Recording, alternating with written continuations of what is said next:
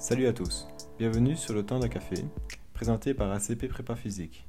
Je suis Kenny, préparateur physique, passionné par les sports de combat ainsi que l'entrepreneuriat. Sur mon podcast, on y retrouvera mon processus de pensée ainsi que des discussions autour de la préparation physique, nutrition et l'entrepreneuriat. Avec des podcasts où je serai seul ou alors autour d'une discussion avec des invités inspirants du milieu sportif ou entrepreneurial. Je vous souhaite de passer un bon moment en ma compagnie. Bonne écoute. Salut Nabil, euh, j'espère que tu vas bien. Ouais, ça va et toi? Ouais, ça va, ça va. Ben, euh, donc du coup, aujourd'hui, on va parler de sport de combat. Et donc, euh, j'ai déjà commencé par te laisser te présenter. Ouais, ok. Ben, moi, c'est Nabil Takali, je suis préparateur physique et coach sportif depuis quelques années déjà. j'ai fait des études de droit avant, j'ai un peu bossé là-dedans. Mhm. Mais moi, ce qui me plaisait, j'ai toujours été on va dire, passionné par le sport. Et j'ai voulu, on va dire, euh, allier passion et carrière. J'en avais parlé avec un pote à moi qui avait fait, on va dire, le même diplôme que j'ai fait, le BPGEPS. On en a parlé. petit à petit, euh, j'ai lancé le projet. Ça a pris un peu de temps parce que c'est pas évident de changer complètement de domaine. Mais euh, mhm. dès que je me suis lancé, je me suis dit, c'est ça que je veux faire. Et, voilà. Maintenant, je fais ça depuis quelques années. Franchement, j'adore ça. Je suis passionné même sur le long terme, je me vois faire ça pendant encore de, des décennies. Tu vois. Je me vois pas m'arrêter. Et c'est quoi la différence entre BPGEP et euh, la STAPS, c'est ça? C'est les deux ouais, STAPS, c'est... chez vous? Ouais, il y a trois diplômes. C'est BPGEPS, euh, STAPS et euh, il y en a un troisième, je me souviens plus. c'est en deux mhm. ans. en gros, STAPS, c'est plus académique. Et ça a plus une inspiration qui vient de l'athlé, etc. Dans leur cours, ça se ressemble beaucoup. Euh, c'est sur trois ans. C'est un peu plus large quand même, STAPS. Il y a beaucoup d'éducation euh, et ça ouvre un peu plus de portes, on va dire. Après, c'est plus théorique, STAPS. Nous, c'est plus mhm. pratique. On va dire il y a plus de pratique, moins de théorie.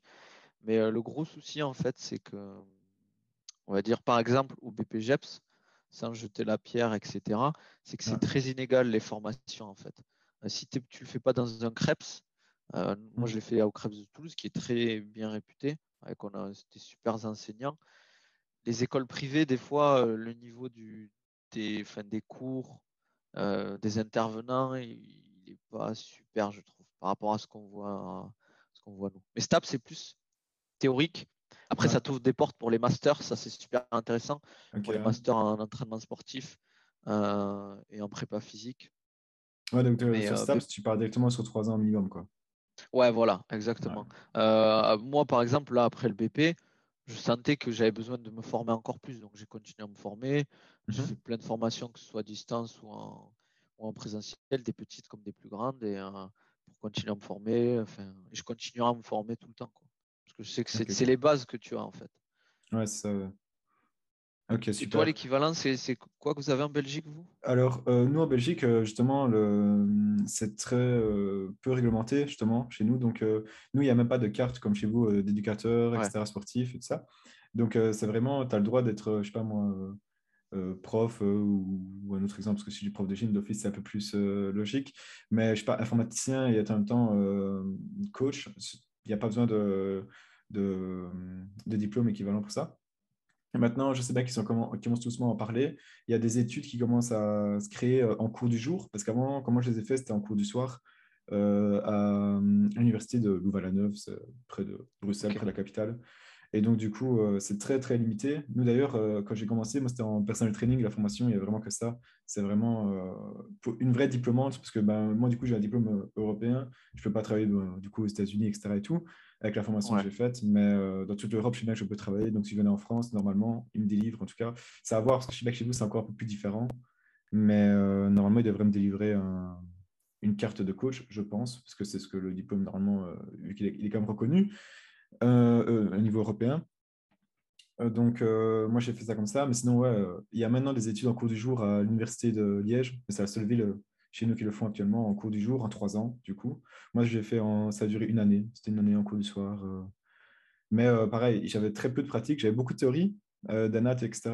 Mais je sentais vraiment un gros défaut point de vue pratique. et c'est là-dessus directement, quand j'ai fini les études, je crois que j'ai mis un peu plus d'un an à, à bouquiner, à demander à des amis si je pouvais pas les coacher gratuitement, etc. Vraiment, parce que je me sentais pas légitime en fait à dire vas-y, tu, tu, payes et je te donne un truc parce que je sentais que j'allais faire des erreurs. Donc je voulais vraiment pouvoir m'améliorer. Et après, aussi, moi, quand j'ai commencé, du coup, je voulais vraiment. au début, c'était un complément parce que mon, mon ambition, c'était de vivre du, du, du MMA. Et donc, euh, au début, c'est vraiment ça. Le, le, but, c'est un complément et le temps que je fasse euh, ma carrière. Et en fait, euh, quand je. J'ai toujours aimé le sport de haut niveau et la préparation physique, c'est ce qui m'intéressait. Quand j'ai fait mon diplôme, je savais bien que j'allais aller vers la préparation physique plus spécialement. Mais du coup, je suis parti à Paris, bah, à PSC, où on s'est rencontrés, du coup. Ouais. C'est là que c'était là une toute première formation vraiment plus axée préparation physique, etc. Et c'est là en fait que tout doucement j'ai eu le déclic et que je me suis dit en fait ce métier il est trop bien et et je veux vraiment faire en vrai euh, que ça. Et c'est plus mon plan B, c'est mon plan A. Et la carrière sportive est devenue mon plan B par rapport à moi qui était le plan A en fait en soi. Et, voilà. Et après, euh, c'est comme ça que tout a, tout a commencé. Quoi. Ouais. Ouais, ça, je pense que ça ouvre pas mal de. Enfin, ça t'ouvre au niveau des œillères euh, de rencontrer d'autres personnes. Surtout Rémi, qui est, c'est assez inspirant de le voir comment il travaille, comment il a évolué, etc. Donc, c'est sûr que quand on ne connaît pas grand monde, qu'on n'a pas un énorme réseau, c'est assez difficile de se projeter entre guillemets dès le début. Quoi. Ouais, c'est ça, ouais, ça, c'était très fermé. C'est pour ça aussi euh, l'idée du podcast euh, ici que je vais faire, c'est ben, essayer de développer un petit peu euh, de un mes connaissances aussi. Hein, serait c'est en discutant, etc., en parlant de, des sujets avec les gens, bah, ça permet de se remettre en question, voir les erreurs qu'on peut faire et tout ça. Donc, c'est super intéressant. Et en même temps, si c'est possible, de, ben, voilà, comme je suis belge, essayer de développer aussi ça en Belgique et essayer de faire améliorer un peu la préparation physique est très niche chez nous. Euh, donc, euh, ce serait un peu le but aussi. Et puis, euh, bah, en toute la francophonie, ça, ça permet pas avoir que des gens belges. Du coup, déjà, t'es le premier invité, t'es français, donc à partir de là, on n'est pas trop dans le truc, tu vois. Mais voilà, c'était, le but, en tout cas, de faire, en tout cas, essayer d'évoluer un peu en Belgique, si c'est possible. Et voilà quoi. Ok. Ok, c'est cool. Bah, du coup, c'est cool. tu as parlé, donc avant, tu étais juriste, tu avais fait des études de droit. Euh, et voilà, en fait, euh, donc, tu expliques un petit peu que c'était en parlant avec un ami à toi que tu avais euh, découvert un peu le métier du coaching, vu que tu as toujours été dans le sport, tu as baigné dedans. Ouais. Mais c'était pas une vocation, on va dire, de base de coacher. Maintenant, c'est vraiment quoi qui t'a fait passer le déclic, en fait? Vraiment te dire, bah voilà, j'ai vraiment envie de changer parce que. Mais moi, j'ai toujours été. J'ai toujours aimé travailler avec les personnes. Dans les métiers que j'avais fait, j'ai fait plein de petits boulots. Mmh ceux que j'ai préférés, même s'ils étaient difficiles, c'est ceux vraiment où j'étais en contact avec des gens, où tu discutes avec eux, tu échanges, tu peux les aider, etc. Euh, moi, j'ai travaillé aussi en banque. Et quand je bossais en banque, ce qui me plaisait le plus, c'est vraiment le conseil. Euh, c'était pas vendre des contrats et tout, c'était vraiment conseiller les gens au mieux. Moi, c'est vraiment notre métier, etc. Bien évidemment, c'est pas ouais, bien sûr, bien sûr. Et euh, je me suis dit, euh, je peux vraiment, en fait, je veux vraiment faire un truc où tu es en relation avec des gens. je me suis dit, le sport, le sport santé, ça peut aider des gens, on va dire, dans la vie de tous les jours, à gagner confiance, à gagner confiance en eux. Euh, tu les aides dans, au niveau des perfs, ils ont besoin d'atteindre un objectif. Et c'est mmh super gratifiant, même si, entre guillemets, des fois, tu le. Enfin, c'est vraiment externe. Tu vois juste la personne réussir et toi, tu es, es, super content. Et, tu te lèves le matin et tu vas dormir le soir, tu te dis, ouais, ça c'est cool. Tu, on a vraiment un métier, on ne se rend pas compte, même si des fois c'est difficile, ça a ses défauts. ça, ça, le matin, tu te lèves, tu te dis, ouais, je vais faire ça. Et je me rappelle, avec le recul, les premiers, j'ai fait des, stages et tout avant de faire mon diplôme. C'était dans une box de CrossFit. Je discutais pas mal avec le coach. Et je me disais, mais quand je le voyais travailler, préparer les séances, euh, donner des conseils, etc. S'entraîner aussi, parce que pour moi, il faut s'entraîner quand tu es coach ou prépa, essentiel. ou un minimum, quoi, ou avoir une très bonne base, entre guillemets, pour pouvoir coacher derrière. Et je me disais, mais moi, je veux vraiment faire ça. Ça m'a, ça m'a mis, on va dire, un coup sur la nuque. Et je me dis, mais mmh je ne me vois pas faire ce que je fais auparavant. Et ça m'a motivé parce que la formation que j'ai faite, elle était très dure. Parce que j'avais pris les doubles options, j'avais pris Courco et euh, option altéro musculation. Okay, c'est parce que j'aime le plus. Ouais, bah, derrière, dans, dans, le cours co, en soi, tu n'as pas vraiment le, le contact euh, du service. Enfin, c'est pas vraiment avec la personne, tu vois. Tu, tu coaches peut-être 10-15 personnes ou quoi. Et donc, tu c'est pas vraiment. Euh, ouais, c'est vrai, avoir plus, c'est chaud quand même. Ouais, c'est très. C'est vraiment notre. Après, je conçois totalement qu'il y ait des gens qui. Qui, qui, euh, qui, aiment, on va dire, donner des cours, on va dire, on va dire traditionnels, par exemple fitness, etc. Ça n'y a pas de souci, mais moi, je ne le voyais pas comme ça. Par exemple, les cours de CrossFit, c'est autre chose. J'apprécie plus en données parce que c'est déjà c'est du small group. C'est plus, tu vois, on va dire, euh, c'est plus récent, entre guillemets. Je trouve que c'est plus efficace, entre guillemets. Mhm. Euh, c'est au niveau de l'apprentissage, même nous, en tant que coach et prépa, pratiquer, on va dire, euh, du crossfit, ça t'apprend l'haltérophilie, ça t'apprend la gymnastique, tout ce qui est travail de strong, le cardio, il y a de la course. Des fois, bon, la natation, je n'en ai jamais fait dans le, on va dire dans le crossfit, mais voilà quoi. Si vraiment on s'entraîne sérieusement, on, on, est assez complet entre guillemets. Quoi. Ouais, c'est ça. Et, euh, et, voilà, je me suis dit, je peux pas faire autre chose quoi. Il y a plein de, il y a, j'ai eu plein à chaque fois au fil du temps quand j'ai eu cette réflexion.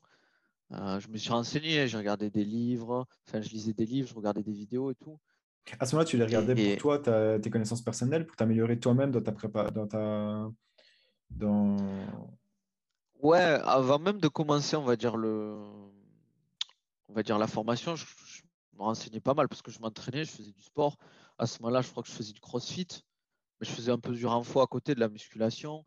Après, bon, les autres sports, j'en ai fait plein auparavant, mais euh, il fallait que, il fallait que je comprenne pourquoi je fais ça, pourquoi aujourd'hui je fais ça, pourquoi tu fais ça, pourquoi tu fais du back squat au lieu de faire du front squat. Après, c'était vrai que j'étais beaucoup dans le CrossFit parce que c'était, on va dire, un peu à la mode à cette époque-là.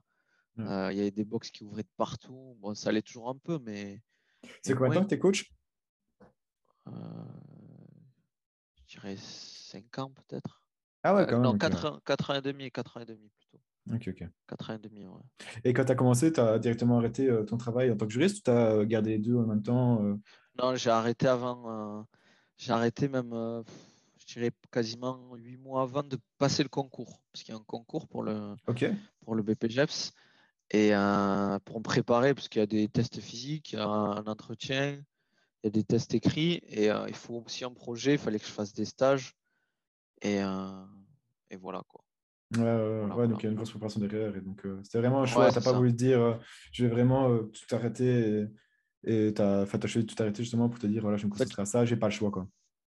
J'ai voulu mettre toutes les chances de mon côté en fait. Euh, parce qu'en soi, le concours n'est pas difficile, mais si tu n'es pas préparé, il euh, y en a plein qui venaient au concours, si tu pas préparé, ils l'ont pas eu à cause de ça. Et vu que ça reste un concours, je ne sais plus, on était 200 ou 250, et tu as, au final, il y a deux promos.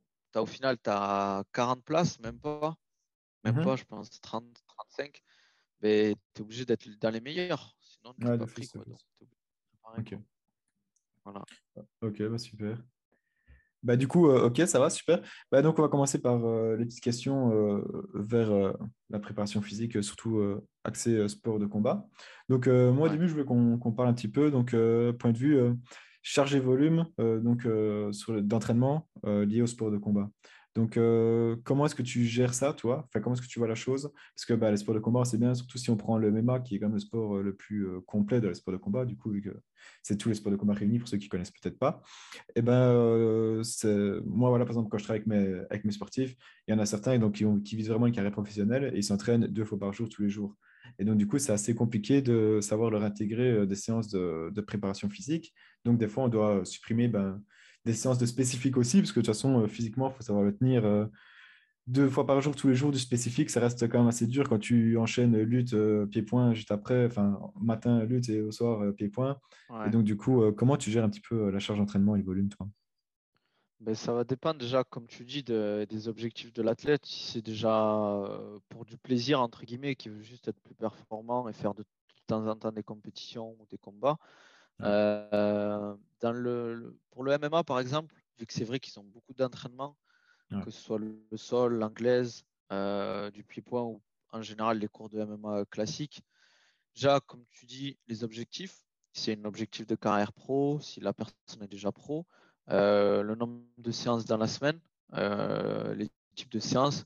Par exemple, la lutte, c'est très énergivore. Après, ça dépend bien évidemment des séances.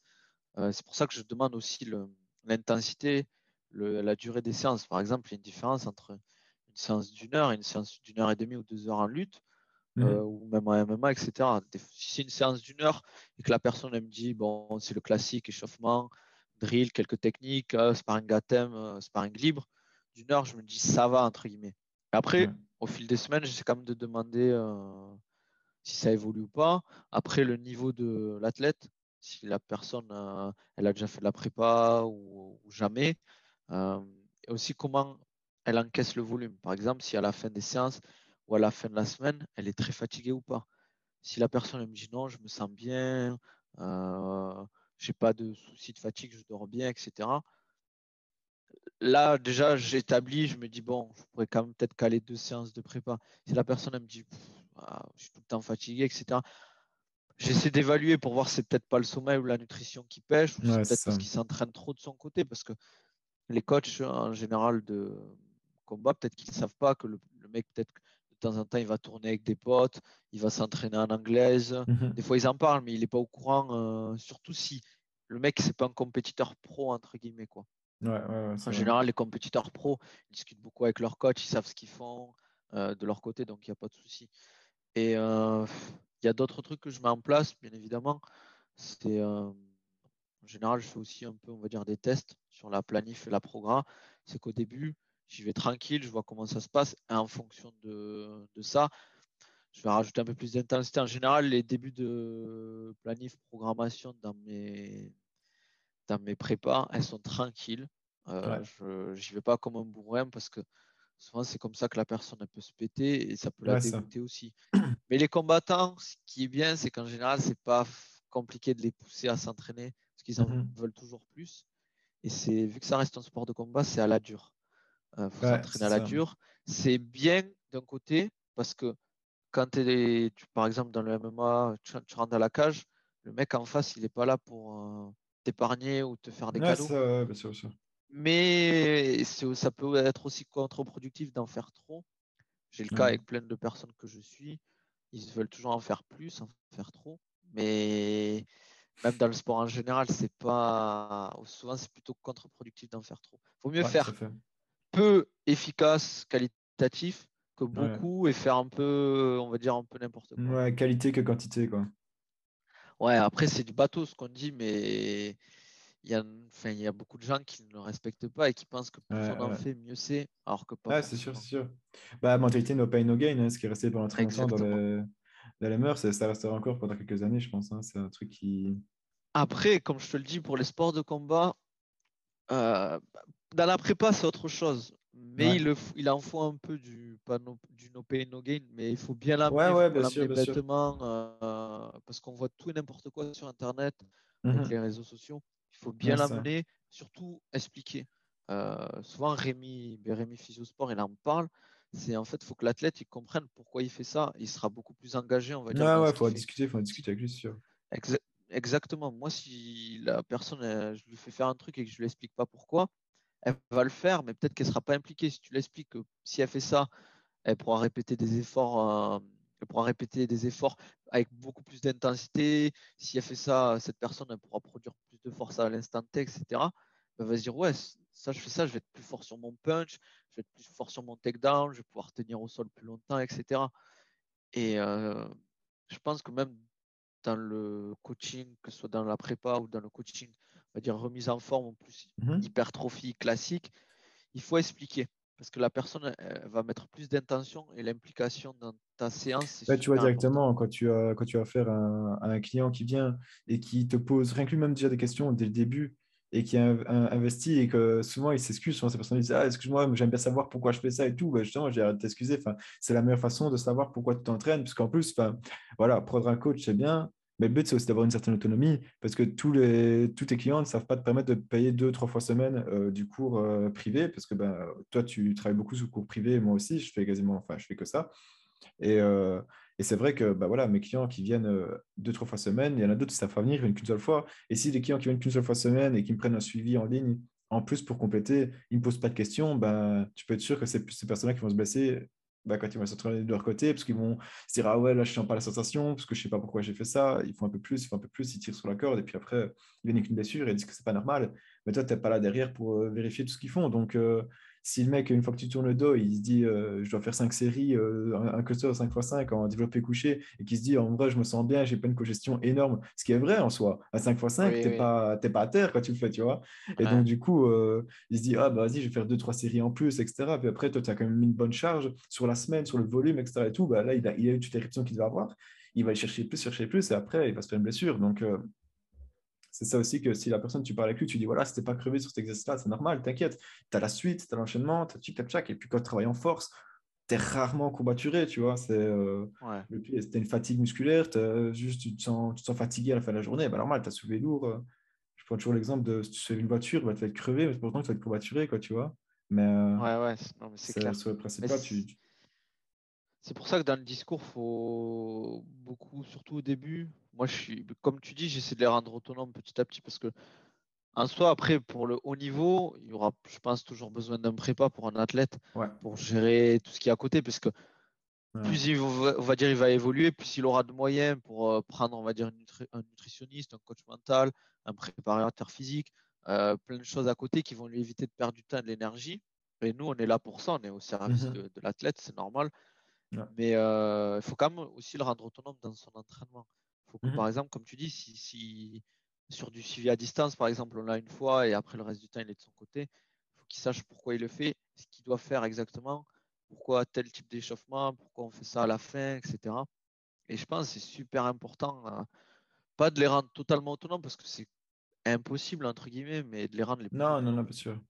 Et laisser un peu d'autonomie à l'athlète parce que je pense qu'il se développe aussi de son côté. Et par exemple, s'il fait une erreur et qu'il revient vers toi, par exemple, ou que tu lui expliques, il va comprendre. Tandis que si tu lui laisses zéro autonomie, tu lui dis, il faut que tu fasses ça, ça, ça, ça, ça, ça, ça. S'il fait une erreur, il va pas comprendre. Il va dire qu'est-ce que super intéressant. Et du coup, tu comment est-ce que tu laisses vraiment l'autonomie un petit peu toi de ton côté? C'est vrai parce que moi je tendance à, à guider le gars jusqu'au du début euh, à la fin, en tout cas en préparation physique surtout, tu vois. Euh, par exemple, si je sais, pour la récup par exemple, pour la récupération, on sait tous que le sommeil, c'est le meilleur euh, facteur pour récupérer. Ça, on le sait tous. Il n'y a pas de secret. Je dis toujours, ouais, le sommeil, c'est la priorité.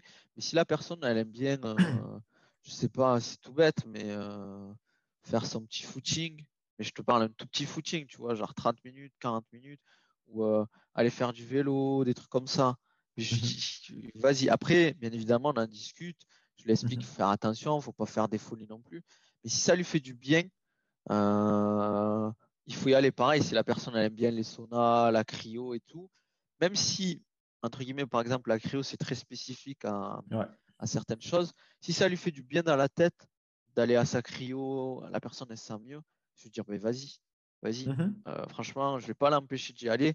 Euh, après, je vais pas lui dire de faire n'importe quoi. Si la personne elle me dit, ouais, là, je vais m'entraîner avec des potes à la salle, on va faire une séance de crossfit, je dis, attention. Euh, tu as déjà deux séances, voire peut-être trois de prépa physique dans la semaine. Tu as tes entraînements à côté. Souvent, là, en plus, là, on est en période de vacances. Mmh J'ai le cas d'une des personnes que je suis, je lui ai expliqué.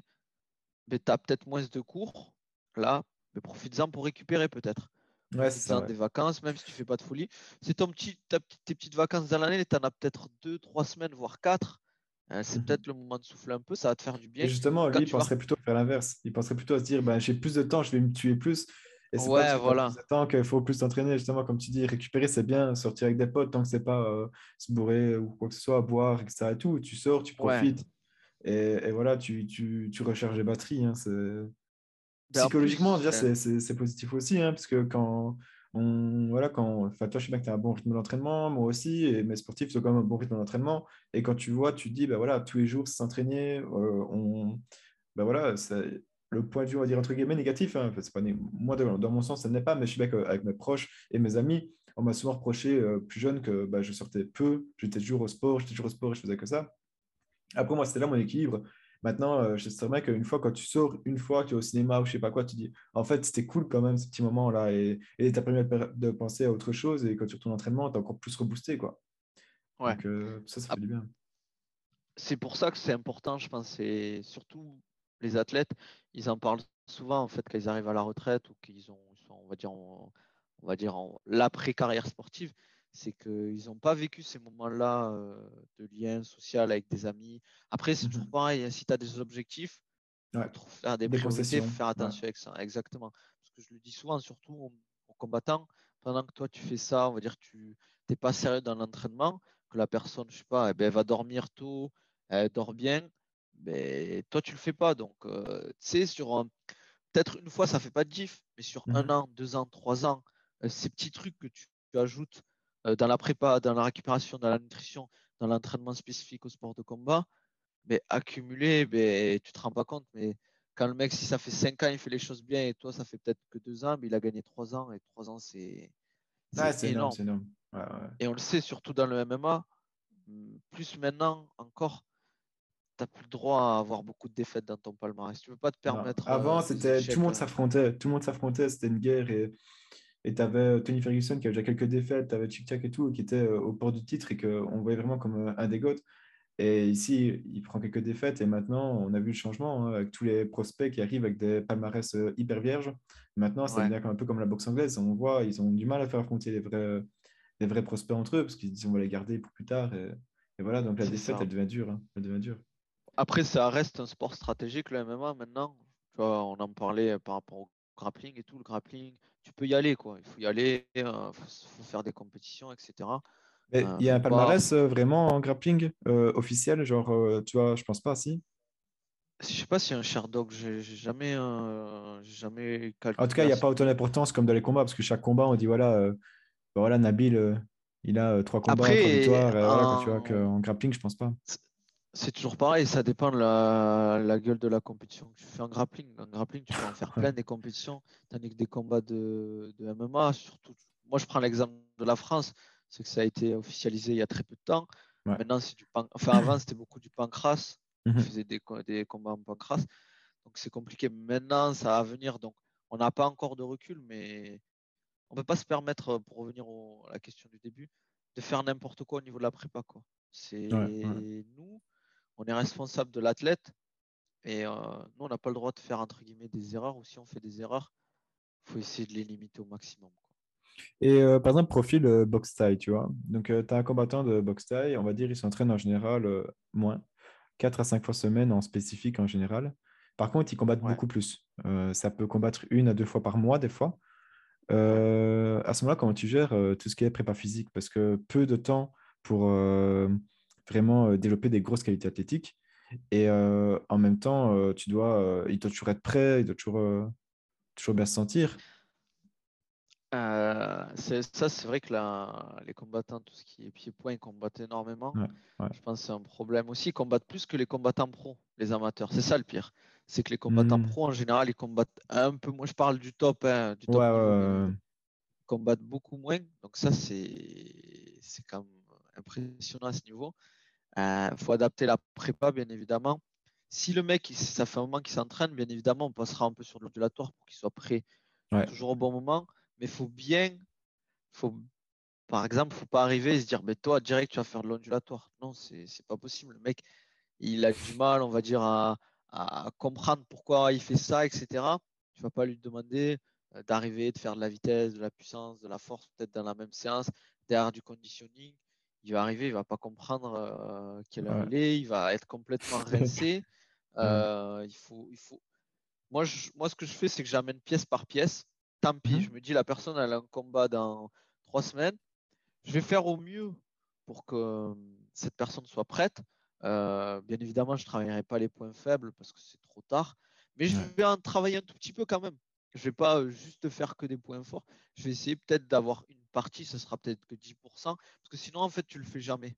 Il y a peut-être des périodes off où pendant deux mois, il va pas combattre, mais deux mois, c'est ça va super vite. Ouais, c'est très Il faut en profiter pendant ces périodes off. Là, tu vois, avec le Covid, euh, faut en profiter énormément. on le voit, on le voit. Moi, j'ai ici, euh, avec les gars avec qui je travaille, euh, le Covid, ça, ça, a beaucoup aidé. Ça stoppe beaucoup pour du expérience, etc. Parce que j'ai des amateurs qui ont un très bon niveau, mais qui sont toujours en, bah, en amateur pour faire l'expérience, etc. Mais tu vois vraiment que physiquement, ils, sont, ils ont taffé là-dessus. Et quand tu vois les, les compétitions qu'ils font et qu'ils affrontent des gars de bah, point de vue amateur aussi, donc ils ont bah, potentiellement pas ou peu, ou peu l'ambition d'être professionnels. Euh, tu vois vraiment que soit ils ont la technique, soit ils ont le physique, mais c'est rare qu'ils ont les deux, tu vois. Ouais. En, plus, tu vois, j'en discutais ce midi là, pendant que je faisais un coaching en prépa. Il me disait qu'en fait, un des adversaires qu'il doit avoir, il va peut-être annuler le combat parce que pendant la période Covid, en fait, toute cette période qui a duré un moment où il y avait des ouvertures, des fermetures de salles de sport, il n'était pas régulier dans les entraînements, tandis que moi, celui que je coach, même quand sa salle elle était fermée, il se débrouillait pour mmh trouver des, créneaux d'entraînement à droite, à gauche, tourner avec des gars, etc. Et euh, donc, il a, il, a, il, a il a gardé, par exemple, cette continuité. Et, euh, mais tu vois, quand on travaille la prépa, par exemple, il me dit euh, Ouais, je me sens mieux depuis que je fais la prépa, etc. j'ai une meilleure sensation, j'arrive mieux à. En fait, c'est difficilement explicable pour lui, mais il dit il se sent mieux au niveau des mouvements. Il arrive mieux à transmettre la force, il, a, il récupère mieux, ça c'est sûr. Euh, et tu vois, c'est des petits trucs qui font que, même moi je le vois quand même, au niveau des efforts et tout, mais c'est toujours pareil, nous quand on est en prépa, on, voit, on le voit progresser sur la prépa, mais c'est important de le voir progresser, on va dire, dans son sport. Tu vois, de temps en temps, j'envoie un message au coach, on s'appelle, on essaie de voir qu'est-ce qu'il y a à faire, qu'est-ce qu'il y a à modifier. Et ça, c'est important. Et ouais, la communication est hyper importante. Hein, la communication dans tout, euh, entre l'athlète et toi et entre le staff, s'il est euh, compréhensif, puisque des fois, euh, je ne sais, sais, pas si chez vous en France, ça se passe toujours comme ça, mais des fois, nous, on envoie des messages au coach. C'est en mode, tu sais, c'est juste de me prendre parce qu'ils essaient de faire la préparation physique eux-mêmes, quoi que ce soit, que chacun son travail, quoi, tu vois.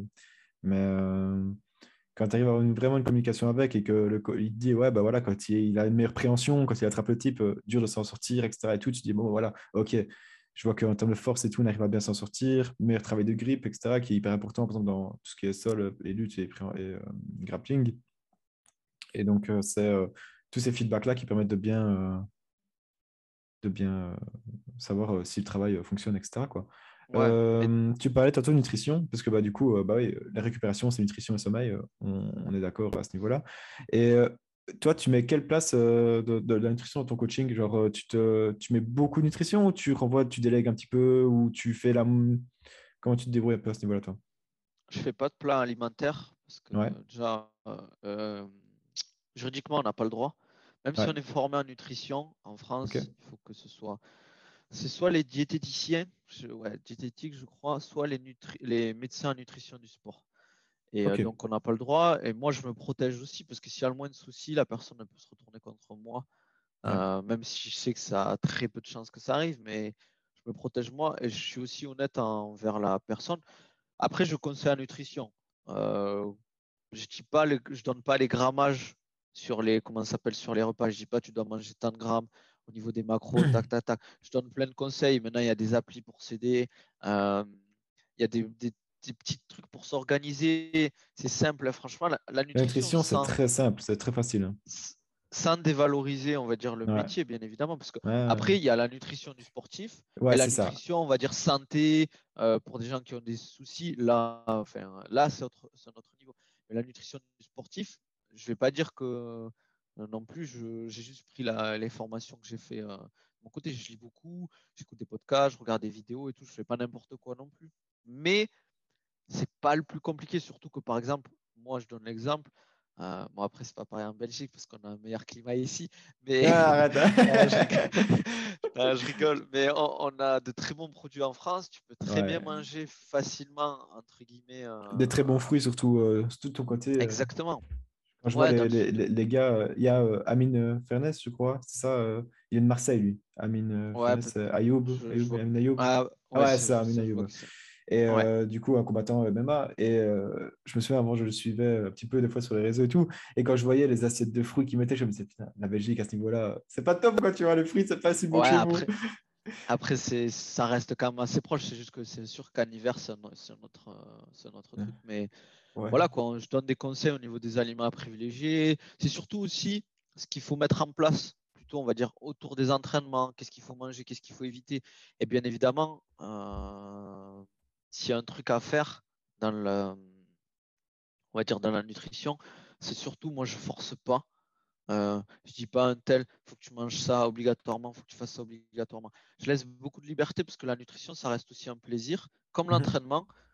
Euh, moi, tu vois, par exemple, si la personne me dit ouais, ben là, euh, samedi, tous les samedis, c'est la réunion avec mes potes, on va manger dehors, on se fait un petit, je sais pas, un petit kebab, un petit, je sais pas, peu importe, McDo, peu importe la personne, je sais qu'elle va passer un bon moment, euh, elle va voir ses potes. C'est le même truc que je t'ai dit tout à l'heure, le même principe.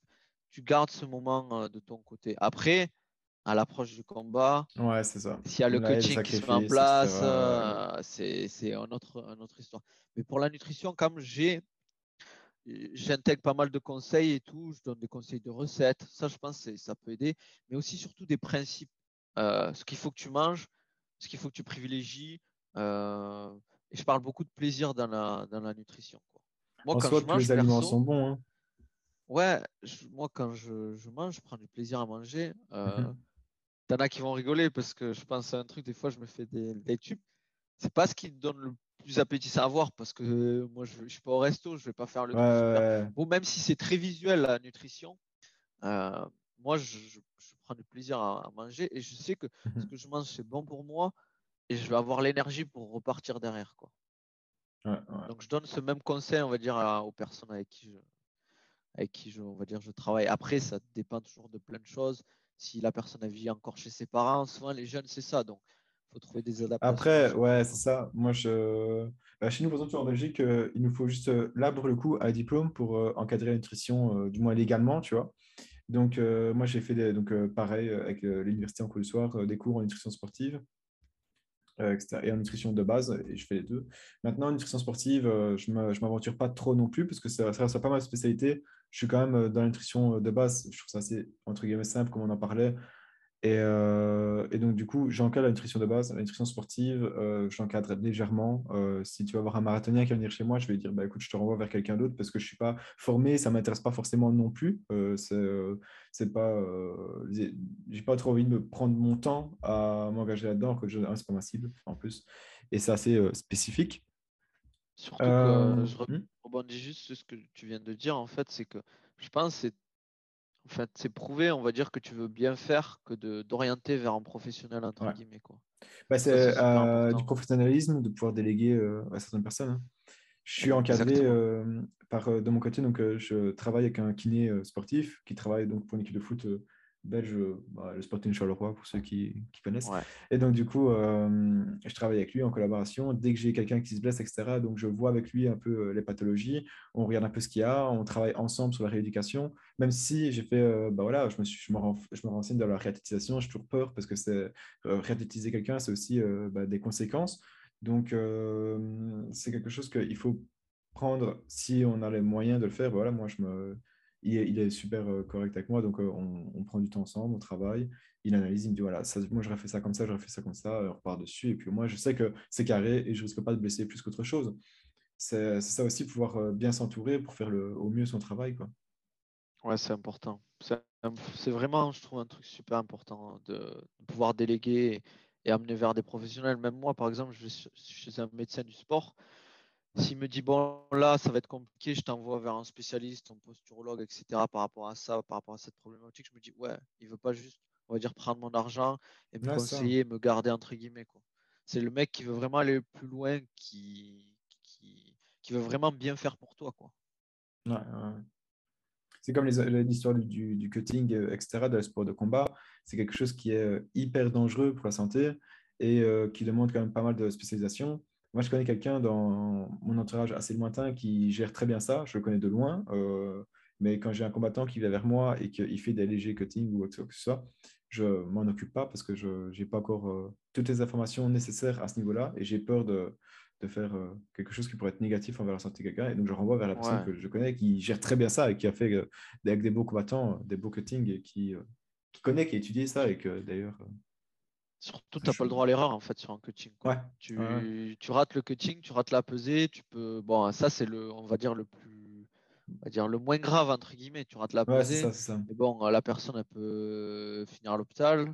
Il y a eu mhm. beaucoup d'essais en, en, MMA. Les décès que en général, c'est, enfin, c'est le cutting quoi. Ouais, c'est ça, ça, à côté, mais c'est le cutting. Ouais, ouais, ça bah, tu es desséché. Hein. Prendre des coups au niveau du cerveau quand tu es desséché, ton, ton cerveau n'a pas le temps vraiment de s'en sortir, il les garde, il les conserve.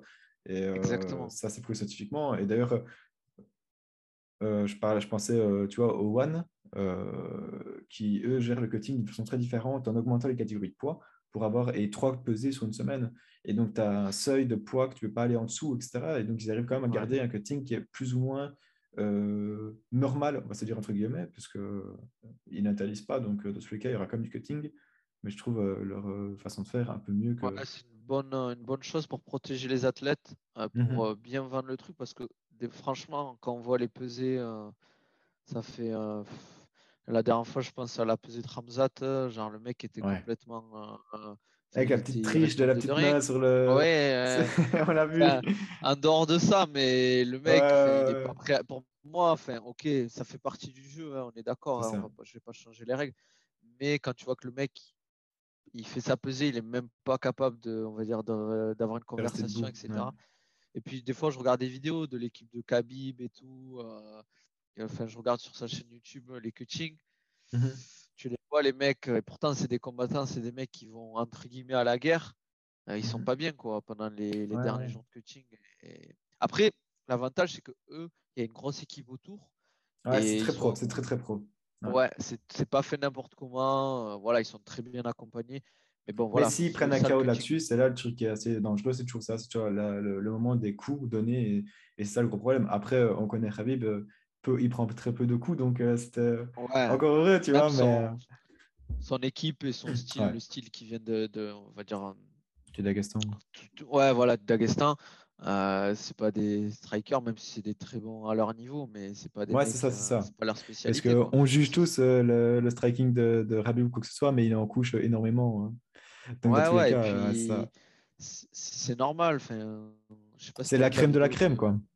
Exactement. de... Euh, Smart Fight, j'ai regardé récemment la vidéo de Nicolas Hoth avec Georges Saint-Pierre et qui disait que en fait, les, les combattants, ce qu'ils veulent, c'est euh, rester dans leur, entre guillemets, leur zone de confort et sortir l'adversaire de leur zone de confort. Si le mec, c'est un striker et que toi, tu sais que tu n'es pas le meilleur striker, tu vas pas, tu vas pas, faire ça pendant, surtout si, si c'est du 5x5, euh, euh, au bout d'un moment, euh, tu, vas te faire ouvrir en deux. Quoi. Donc, tu essaies d'aller dans ta zone de confort. C'est plus complexe que ça, hein, le, MMA, heureusement. Mais voilà, quoi. Donc, faut attention avec ça. Quoi. Ok, super. D'ici, du coup, on va avancer un petit peu de la question. Donc, je voulais te... enfin, qu'on débatte un petit peu à ce sujet-là. pour toi, quels sont les avantages et les inconvénients à travailler avec des combattants, justement, en préparation physique, etc. Tu vois? C'est un avantage, un inconvénient, c'est qu'il n'y a pas mmh. besoin de les motiver. Donc, euh, ça, c'est pas franchement. Euh, tu leur dis de faire, ils font. Euh, c'est un inconvénient aussi, ça veut dire qu'en général, ils, envoient trop, ils, veulent toujours en faire plus, se buter. Hein. c'est bien, hein, comme je l'ai dit, c'est bien, mais il faut, trouver le juste milieu. Mais franchement, c'est un plaisir de travailler avec eux parce que c'est des mecs qui veulent progresser, qui sont déterminés. Tu as rarement besoin de les pousser. Après, nous, on a le rôle, entre guillemets, facile, le prépa, parce que mmh pour moi, le rôle difficile, c'est vraiment le coach.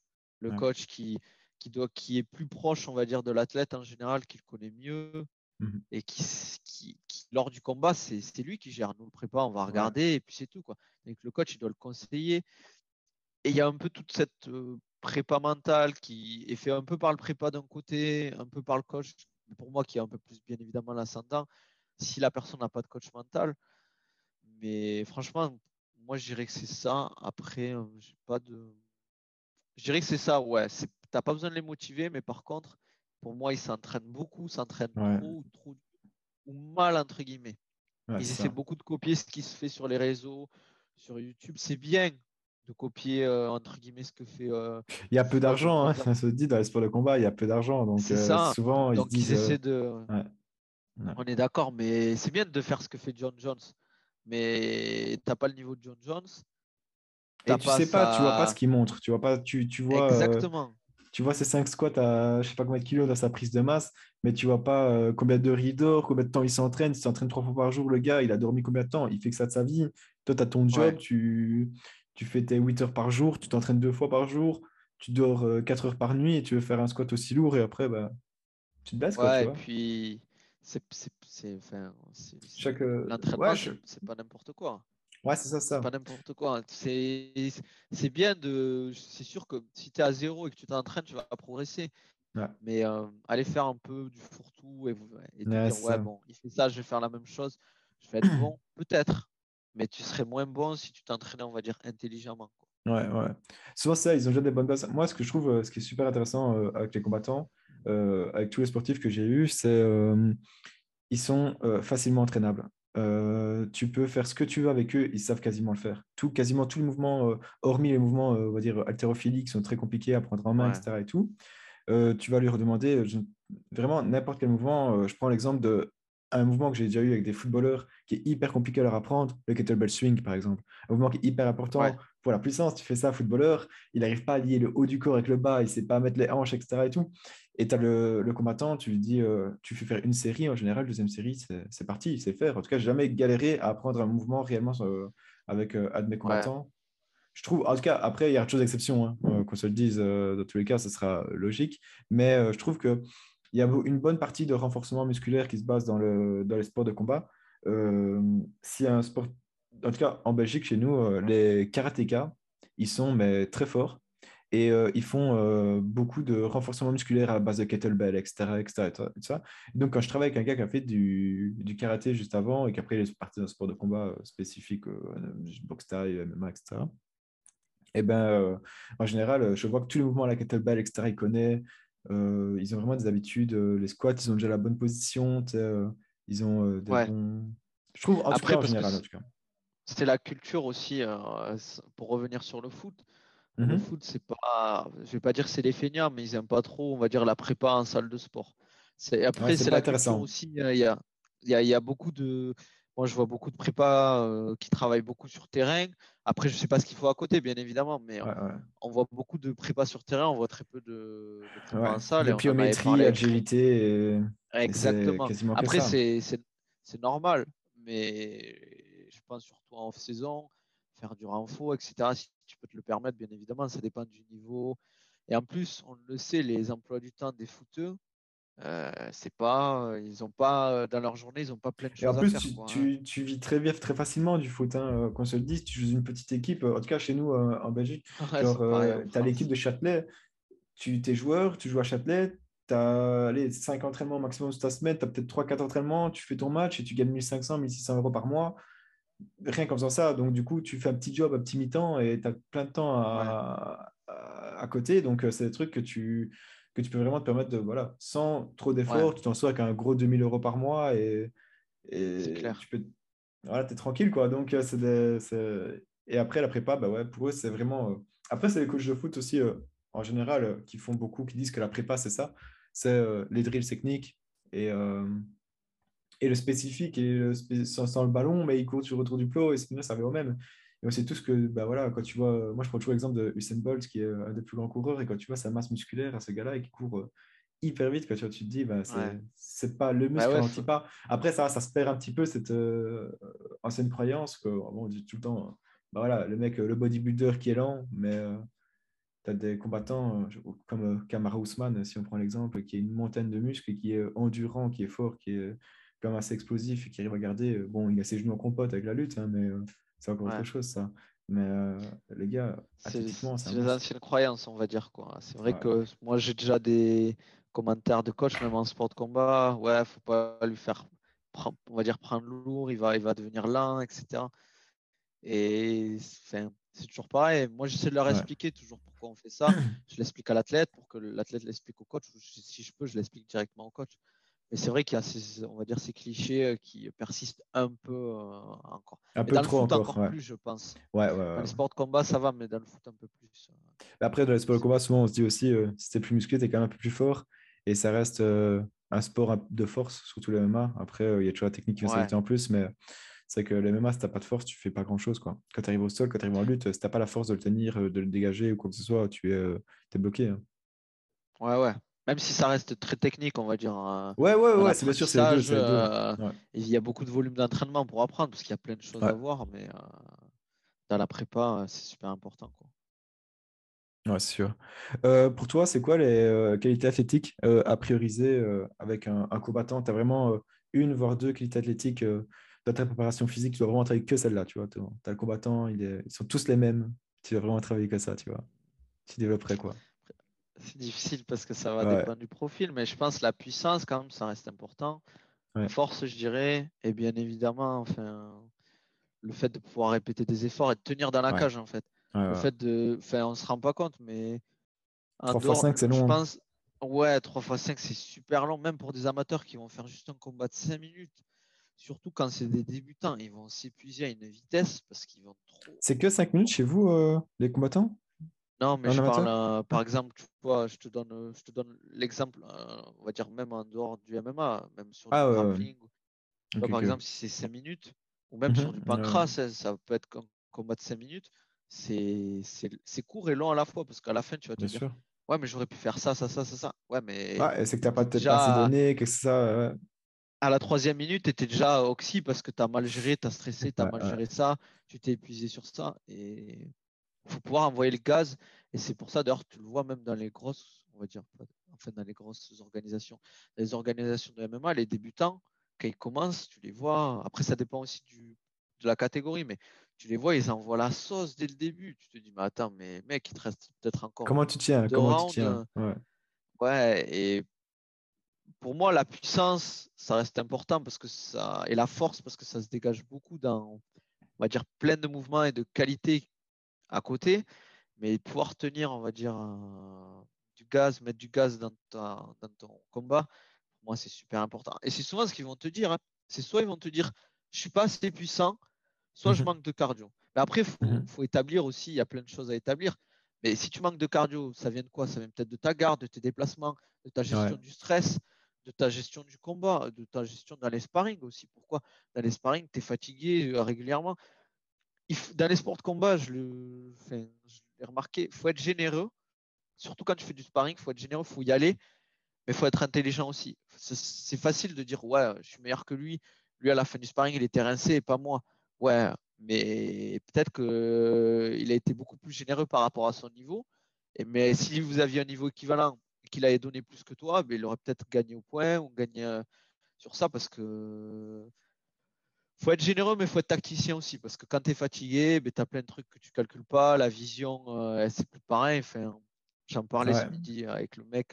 Enfin, au niveau des, des, informations que tu vas recevoir, etc mais es un crochet, si t'es pas concentré et qu'il part vite et que tu es fatigué, tu vas pas le voir arriver, tu vas juste baisser ta garde. Un peu, c'est fini quoi. Et ça c'est important. Même sur un takedown, tu as beau avoir bossé des défenses de takedown pendant, euh, tu les as répétées mille fois, mais quand tu es fatigué, tu es fatigué quoi. Mmh ça, c'est comme ça quoi. Même si tu le défends, s'il si, force un peu, il va passer quoi. Donc, euh, on l'a tous vécu ça. Ouais, à fond, à fond. Euh, ouais, donc du coup, de... ton côté, hein?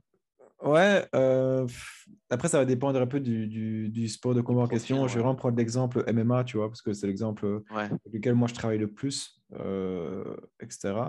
Et euh, le plus agréable à travailler, parce que bah, c'est le plus complet, donc tu as vraiment besoin de toutes les qualités athlétiques vraiment pures. Moi, je vais dire en vrai, sur un combattant, je pense, ouais, cardio et puissance, hein, savoir répéter les qualités athlétiques, c'est ça. Parce que je prends mon exemple, moi, mon dernier combat, je l'ai perdu à cause d'un problème de, on va dire, de cardio et d'endurance musculaire. Et j'avais touché mon combattant premier round, et donc j'ai envoyé beaucoup, beaucoup, beaucoup. J'ai vraiment perdu mon énergie. Et en fait, après ça, je me suis dit, mais j'ai travaillé, travaillé comme, comme jamais. Et en fait, après, euh, j'ai compris euh, ce qu'était euh, l'ATP. Excuse-moi. Et donc, après, j'ai compris un peu ce qu'était l'ATP. Et là, tout a changé un peu de savoir combien de temps il fallait avant de pouvoir répéter une un mouvement, comment connaître mon corps. c'est un truc que le trois quarts des combattants, d'ailleurs, j'ai un test sur l'assaut bike que jamais personne n'a réussi à le faire. C'est 30 euh, calories euh, donc sur la bike le plus rapidement possible. Vraiment, tu donnes tout, pas 100%, tu vois, on va dire un petit 90, euh, tu vois, pour dire ne pas être HS à la fin, même 85, je pense. Et du coup, s'il met, je donne un exemple, hein, une minute à le faire, je vais lui dire prends le temps de repos que tu veux vraiment et refais le, le, mouvement. Enfin, le, même temps à peut-être 5 secondes, un petit, je mets un petit 10% de, de décalage, quoi, tu vois, parce que bah, on a tous le droit à l'erreur, ouais, c'est ça. Et euh, en général, les gens, euh, ils prennent euh, deux minutes, parce qu'au bout de deux minutes, se récupérer, ils y retournent, et là, ils ont presque une minute limite des fois de, de, changement, quoi. Et en fait, au final, on se rend compte qu'il faut plus ou moins cinq minutes pour pouvoir refaire l'effort le, de la même façon. Après, ça dépend un peu de la, la personne, comment, comment elle, réagit à ce niveau-là. en tout cas, en moyenne, c'est ça. Après, je lui dis, bah, tiens, prends cinq minutes, et regarde un petit peu ce que tu peux, si tu refais, si tu fais plus ou moins en même temps. Et là, il est dans, dans le bon. Et donc, on ne connaît pas forcément notre corps euh, enfin, du moins surtout les, combattants. Et c'est ça aussi qui est intéressant de leur faire comprendre. Moi, je sais bien que des grosses explosions athlétiques, j'ai fait toutes les. idéalement, si je veux tenir 10 rounds sans être fatigué, je l'ai fait toutes les 10 secondes. Donc, entre-temps, je mets du jab ou quoi que ce soit, je tiens le mec à distance et après, j'accélère sur 3-4 coups. Et je sais bien que si je fais ça, bah, je tiens tous mes combats jusque. Après, ça dépend si le mec il te met du rythme, etc. À ce moment-là, il faut aussi rentrer dedans et tant pis, tu n'as pas le choix. Maintenant, c'est. Euh, j'ai compris comment mon corps fonctionnait et euh, je sais comment travailler pour ne pas m'épuiser parce que j'aime bien euh, travailler fort et assez explosif dû à mon gabarit et puis bah, ma qualité athlétique. je sais que j'ai quand même pas mal d'explosivité et de puissance, donc c'est sur ça que je travaille. Et ça, ça m'a vraiment permis de pouvoir me connaître et comprendre mon corps. Ça, c'est bah, vraiment par les études que j'ai fait en préparation physique. Quand j'ai compris tout ça, je me suis dit, l'entraînement, c'est différent maintenant, tu vois. tout s'explique, quoi. Ouais, c'est ça, tout s'explique, tout s'explique. Et avant, on disait juste, tu es fatigué à un combat, va travailler mieux ton cardio. Alors que non, ça dépend comment tu répètes les mouvements et comment tu. Exactement, quoi. Et puis, souvent, le, la tendance, c'est que on en a déjà parlé, je crois, de ça, c'est que tu fais un exercice, si tu lui dis de récupérer longtemps, ça va le faire chier. Il va se dire, ouais, c'est qu'on a parlé. Ça fait, deux minutes, j'attends déjà, euh, je m'ennuie un peu, entre guillemets, euh, qu'est-ce que je fais là? Ouais, mais il faut passer par là, des fois. Il y a des trucs. C'est pour ça, dans la prépa aussi, il faut mettre du ludique, mais aussi, il faut forcer sur une structure. Il faut dire, bon, tu fais ça comme ça. Tu lui expliques pourquoi, bien évidemment mais il faut pas déroger parce que ça lui fait pas plaisir ou parce qu'il aime pas attendre quoi c'est important c'est super important que le travail ondulatoire, il est plus. Excuse-moi de te couper, mais si c'est pour ça que le travail euh, ondulatoire, il est souvent plus intéressant. Parce que euh, pour un, pour un combattant, etc., quand il est assez expérimenté, c'est que ça lui permet de varier un peu les plaisirs. Donc, tu travailles sur du long temps de repos, puis après, tu vas sur du dynamique, etc. Et tout. Donc, il, il, sent, il a l'impression de moins perdre son temps, entre guillemets, même si après, comme tu dis, il faut tout lui expliquer, il faut lui faire comprendre que ça, c'est ça, et ça égale ça, et si tu prends ton temps de repos, là, tu vas t'améliorer, parce que si tu fais du soulevé de terre à 130 kg, et que tu prends une minute 30 et que tu n'arrives pas à le refaire, et que tu dois descendre le poids, c'est pas normal, quoi. Donc ça, c'est vraiment... c'est clair. Bon, après, ça fait partie du truc, c'est comme ça, et... il euh, faut leur expliquer, je pense. Ça prend du temps, mais ça vient au bout d'un moment. oui, quand, il, quand il a les résultats et qu'il te fait confiance, euh, c'est beaucoup plus facile. Quoi. C'est ça, c'est ça. Il faut avoir un peu de légitimité et c'est un peu compliqué, on va dire, dans notre métier, des fois, euh, d'être légitime parce qu'on se dit, euh, le, combattant, il se dit, ouais, mais euh, est-ce que lui, il a combattu? Est-ce que Qu'est-ce qu'il fait, lui? Tu vois, si, la personne, elle ne te connaît pas, elle t'a jamais vu ou tu jamais discuté avec, c'est normal, hein, soit, surtout dans les sports de combat, en général, si tu n'es pas, on va dire, accepté, mmh ben, tu vas pas te faire, on va dire, ils vont pas te prendre en tant que prépa parce qu'ils se disent, ouais, lui, c'est pas ce que ça fait sait pas ce que ça fait de faire du, un combat, il sait pas que ça fait mal, il sait pas que ça c'est fatigant à faire, etc. Et c'est normal aussi. Hein. Ah, Mais pour moi, c'est pour ça qu'il faut aussi, ah, je parle de mon expérience en tant que préparateur, faut mettre de l'eau, faut, faut y aller quoi, faut, faut tester. Moi, je me vois pas, par exemple, faire la préparation euh, physique d'un mec qui fait du ski, parce que je sais skier, mais je suis pas bon skieur, je sais pas. Euh, il y a plein de trucs qui rentrent en jeu. Après, je dis pas qu'il faut pas essayer de tester d'autres disciplines. On a le, c'est notre métier, mais je me dirais, je suis pas assez bon, quoi. Je vais pas. Ouais, tirer plutôt vers euh, le sport de contact en, général, quoi. Tirer plutôt vers après, comme rugby, football US ou quoi que ce soit. Dans le principe, hein, ouais, on, voilà. on, est d'accord. Voilà. Et puis, tu vois, j'ai des, des, gens, on va dire, je connais des gens qui travaillent là, par exemple, dans le rugby. J'ai un très bon ami qui, euh, qui est un très bon préparateur physique en rugby. Euh, mhm. si par exemple lui il peut pas le gérer, ben, et comment je dois le gérer? Je lui demanderai pas mal de conseils, on s'appellera, il me conseillera, parce que j'ai toujours envie de bien faire. Quoi. Ouais, c'est ça, ça. Bah ouais, l'entourage est super intéressant dans, dans, notre métier parce que beaucoup de gens, enfin, un peu moins maintenant aussi, je trouve qu'on commence à avoir un peu plus la mentalité euh, entre guillemets américaine de notre métier, qui est aussi un métier en soi, euh, bah voilà, on va dire américanisé, tu vois, euh, on partage beaucoup plus, c'est beaucoup plus facile de... Peut-être moins dans le sport et santé, je sais pas, après c'est vrai que bah, je pose plus de questions aux gens dans le sport et santé pur, tu vois, je pose plus dans la préparation physique qui est beaucoup plus pointilleux, on va se le dire. Et donc du coup, mais je trouve que les gens sont beaucoup plus faciles à, aborder et à poser des questions et sans non plus dire ah ouais il va me voler ma clientèle ou quoi que ce soit alors que bah non euh, on se pousse plus vers le haut, en fait. Hein. C'est donner ses connaissances, c'est quelque chose, bah, entre guillemets, d'essentiel, parce que si je te les donne, moi, j'en perds pas. Hein. J'en gagne 10%, tu en gagnes 10%, tu me donnes tes 10%, et on a 20% au final qui a gagné. Donc, euh, c'est... Ouais, ça. Et puis, il y a du travail pour tout le monde. Hein. Je veux dire, il n'y a, y a, vraiment pas de concurrence ou quoi que ce soit. Il y a du travail pour tout le monde. Et puis, il faut pas se forcer à faire un truc parce que ça marche ou parce qu'il faut le faire. Quoi. Tu vois, par exemple, moi, je fais un truc parce que ça me passionne. C'est pour ça que je partage un maximum. que si je peux donner des clients confrères, je le fais mmh avec plaisir. je ne suis pas là à me dire, ben non, je vais laisser quelqu'un qui veut faire du sport ou qui veut progresser dans la merde parce que je veux pas que mon collègue il progresse. Non, au contraire. Alors là, avec grand plaisir. Euh, fais du sport, même si c'est pas avec moi, tant mieux. Alors là, surtout, fais-en. Quoi. Ouais, c'est ça, ça. Se transmettre ta passion aussi en soi. C'est ça. Euh, J'ai juste une petite question euh, parlait de ça. Du coup, euh, toi, vu que tu es euh, bah, actif dans le sport donc de, de, combat, etc., comment tu mets, comment tu gardes un peu ta place de préparation physique et pas trop aller dans le spécifique sport de combat dans, ton, dans ta séance de préparation physique? Tu vois ce que je veux dire? Ouais, je vois ce que tu veux dire. C'est vrai que c'est compliqué parce qu'on a toujours tendance à se dire ah, mais il fait ça, il faut que je, fasse vers là. Après, j'essaie quand même de prendre du recul et de rester sur ma structure, entre guillemets, que j'ai préparée à, l'avance quand je fais les planifs, les programmations, etc. Je sais pas de déroger. Après, bien évidemment, en fonction des blessures, des échéances, si le mec il a un combat. Mais j'essaie de me dire, ouais, j'avais prévu ça, ça, ça. Euh, ça serait peut-être intéressant de mettre ça en place. Et je prends du recul, je me dis, on avait prévu ça. Je lui dis qu'on ferait ça j'ai pas changé, euh, j'ai pas changé mon plan parce que je vois que là, il a besoin de bosser ça spécifiquement par rapport à une telle action, tu vois. J'en parle beaucoup avec le coach, euh, je lui envoie un message ou quoi que ce soit, si je peux. Je lui en parle et tout. mais je préfère qu'il bosse ça plutôt, on va dire, un, dire un combat dans son spécifique. Mais j'évite. J'évite de le faire moi. Après, je le fais, hein, je vais pas te mentir, des fois je le fais mais j'essaie de me retenir. C'est difficile à des fois, mais euh, je me dis putain, il faut qu'il bosse ça, ça, ça et tout. Je le conseille. Après, tu vois, je me dis toujours, moi, je suis pas je suis pas l'athlète, je suis pas le coach. Il faut que je reste à ma place aussi. Et ça, ça me, ça me, ça me, ça m'aide beaucoup à me dire, reste à ta place, tu es au service de l'athlète.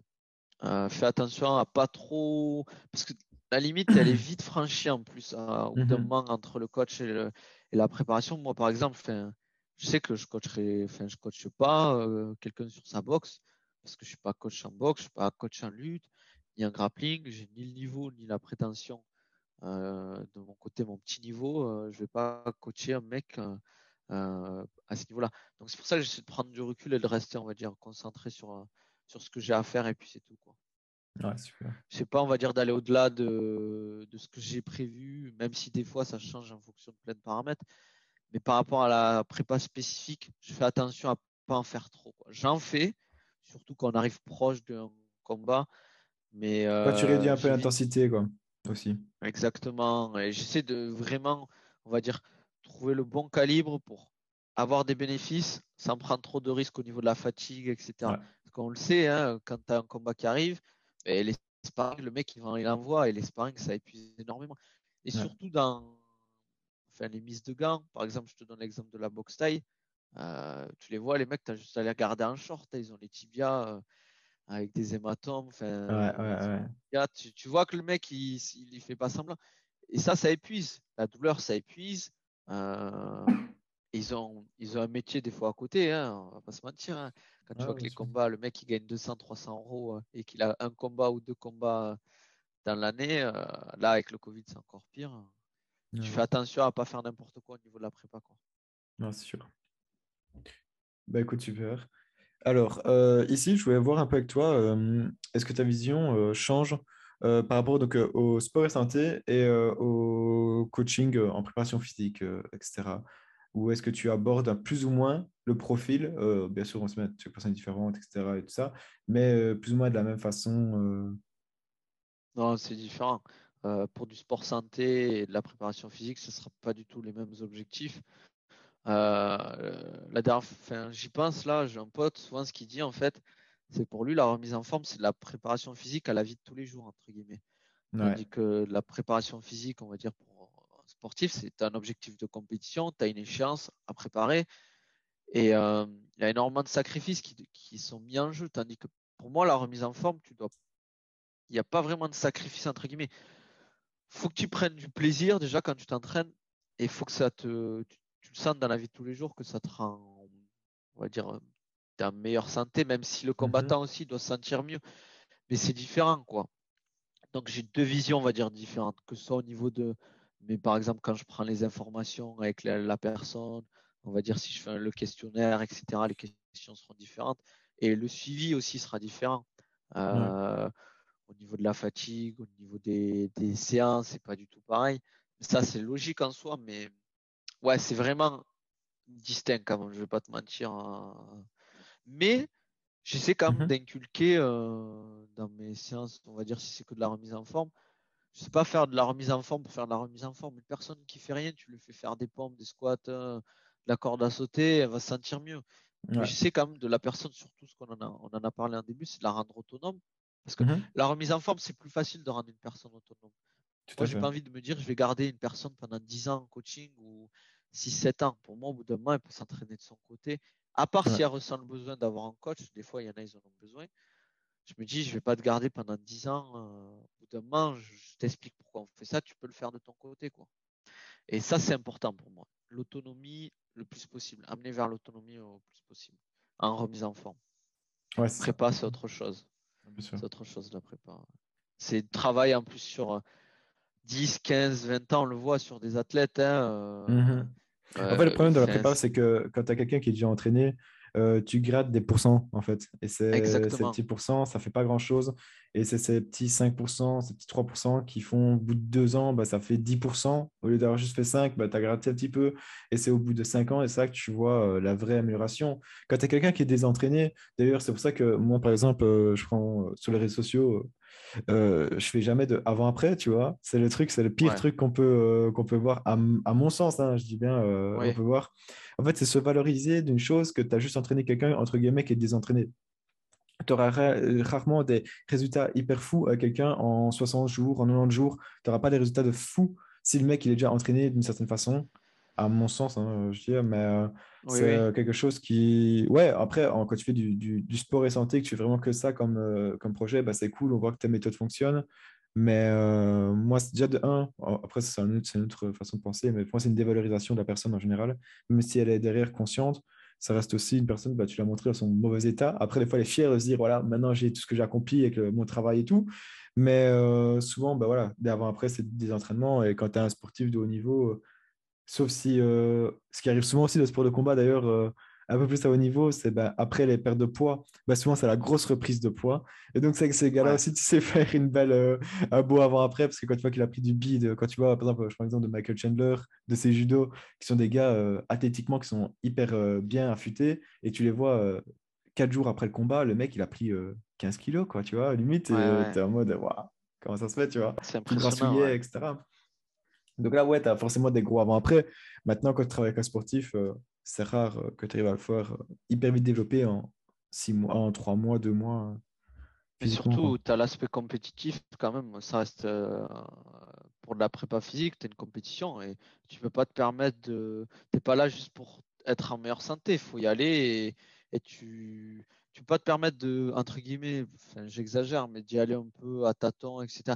Il faut vraiment bien faire les choses parce que la personne, elle te fait confiance comme j'ai dit, la remise en forme, c'est plus simple. Euh, tu vas pas, euh, tu vas pas non plus euh, faire des, des, programmations super techniques au niveau du volume, de la charge d'entraînement. Il faut bien évidemment bien faire les choses. Ouais, ça, il faut bien faire les choses, mais la personne doit s'amuser, comme tu disais beaucoup, tu vois. Exactement. Il faut amener beaucoup plus, tu auras beaucoup plus de ludique dans la remise en forme et tout, parce que la personne, peut-être qu'elle aime pas forcément faire du sport, entre guillemets. Elle mmh fait juste parce qu'elle en a besoin au niveau de sa santé, de sa forme, parce qu'elle a envie de pouvoir jouer avec ses enfants quand elle fait des randos en vacances, elle aime euh, pouvoir faire sa rando sans être essoufflée, faire 2-3 euh, km, être complètement mort.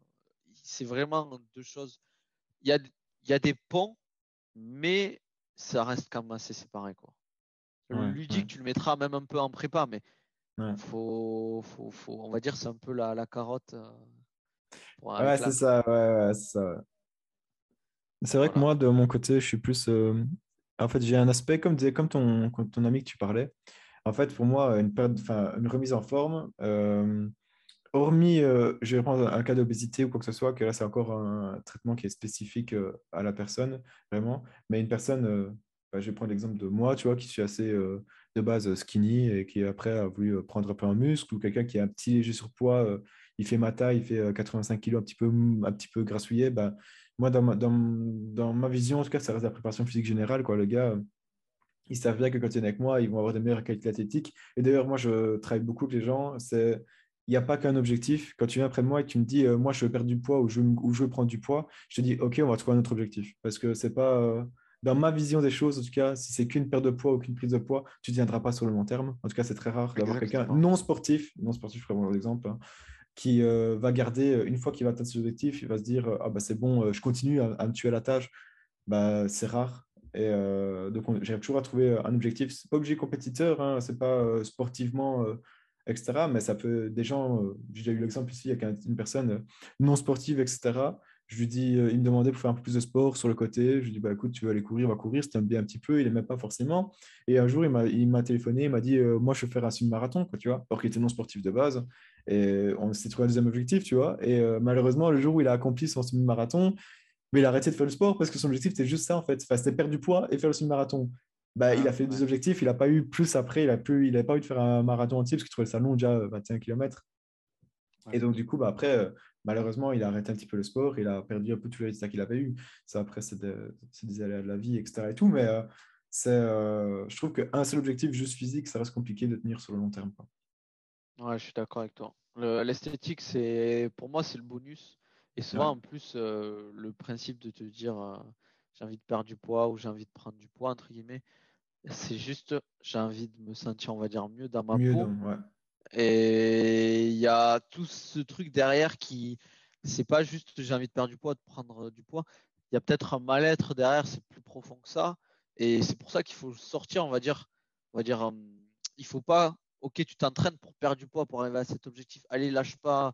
Euh, enfin, je caricature, mais regarde, euh, va être mieux que ça dans six mois si tu t'entraînes bien. Mais non, vois plus le positif. Là, tu t'entraînes, euh, tu verras, tu vas te sentir bien, tu vas pouvoir faire du sport. Euh, tu vas être en meilleure santé, mieux dormir. Euh, tu, en plus, ce qui est important, c'est que tu vois la progressivité, on va dire, quand tu t'entraînes. Ok, là, tu arrivé à, je sais pas, je te donne un exemple, tu, faisais ton 10 km en, je sais pas, en une heure, mais là, tu le fais en 50 minutes. La personne, elle est trop contente, elle est fière, elle mhm. va en parler et tout. Euh, ou la personne, je sais pas, elle faisait 40 kg au squat. Au bout d'un moment, elle est à 80 kg, elle va être contente. Après, c'est facilement quantifiable, ça se voit. Et tout ça, mais en faisant tout ça, mais tu vas perdre du poids, tu vas te sentir mieux et tu auras ce, plaisir à, faire du sport, quoi, en plus de ça. Quoi. Et ça va rester sur le long terme. Mais juste euh, te dire je vais perdre du poids pour être euh, mieux, on va dire plus esthétique, c'est pas, c'est pas ouf. Il faut qu'il y ait du plaisir à côté hein, à ce niveau. Ludique, c'est super important. Bah je suis d'accord avec toi. T'as tout dit. t'as tout dit, t'as tout dit. Est-ce qu'on aborde euh, chaque adversaire avec une préparation physique euh, en fonction, enfin la même préparation physique, ou alors on change en fonction de l'adversaire? Euh, Si l'adversaire n'aime pas le corps à corps de manière générale, s'il est préparé, etc., ou s'il préfère le sol. et après, une deuxième petite partie, mais qu'on va garder juste après, je réponds à ça. Et puis, ouais.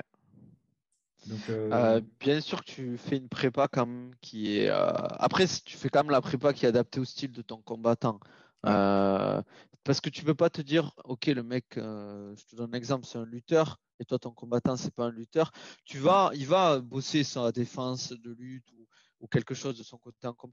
Mais en préparation physique, surtout à l'approche des combats, euh, tu vas bosser ses points forts.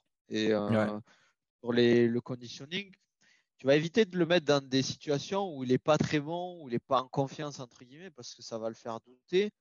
Même mmh si c'est ce petit truc, mais on sait à quel point le mental, c'est super important chez les combattants.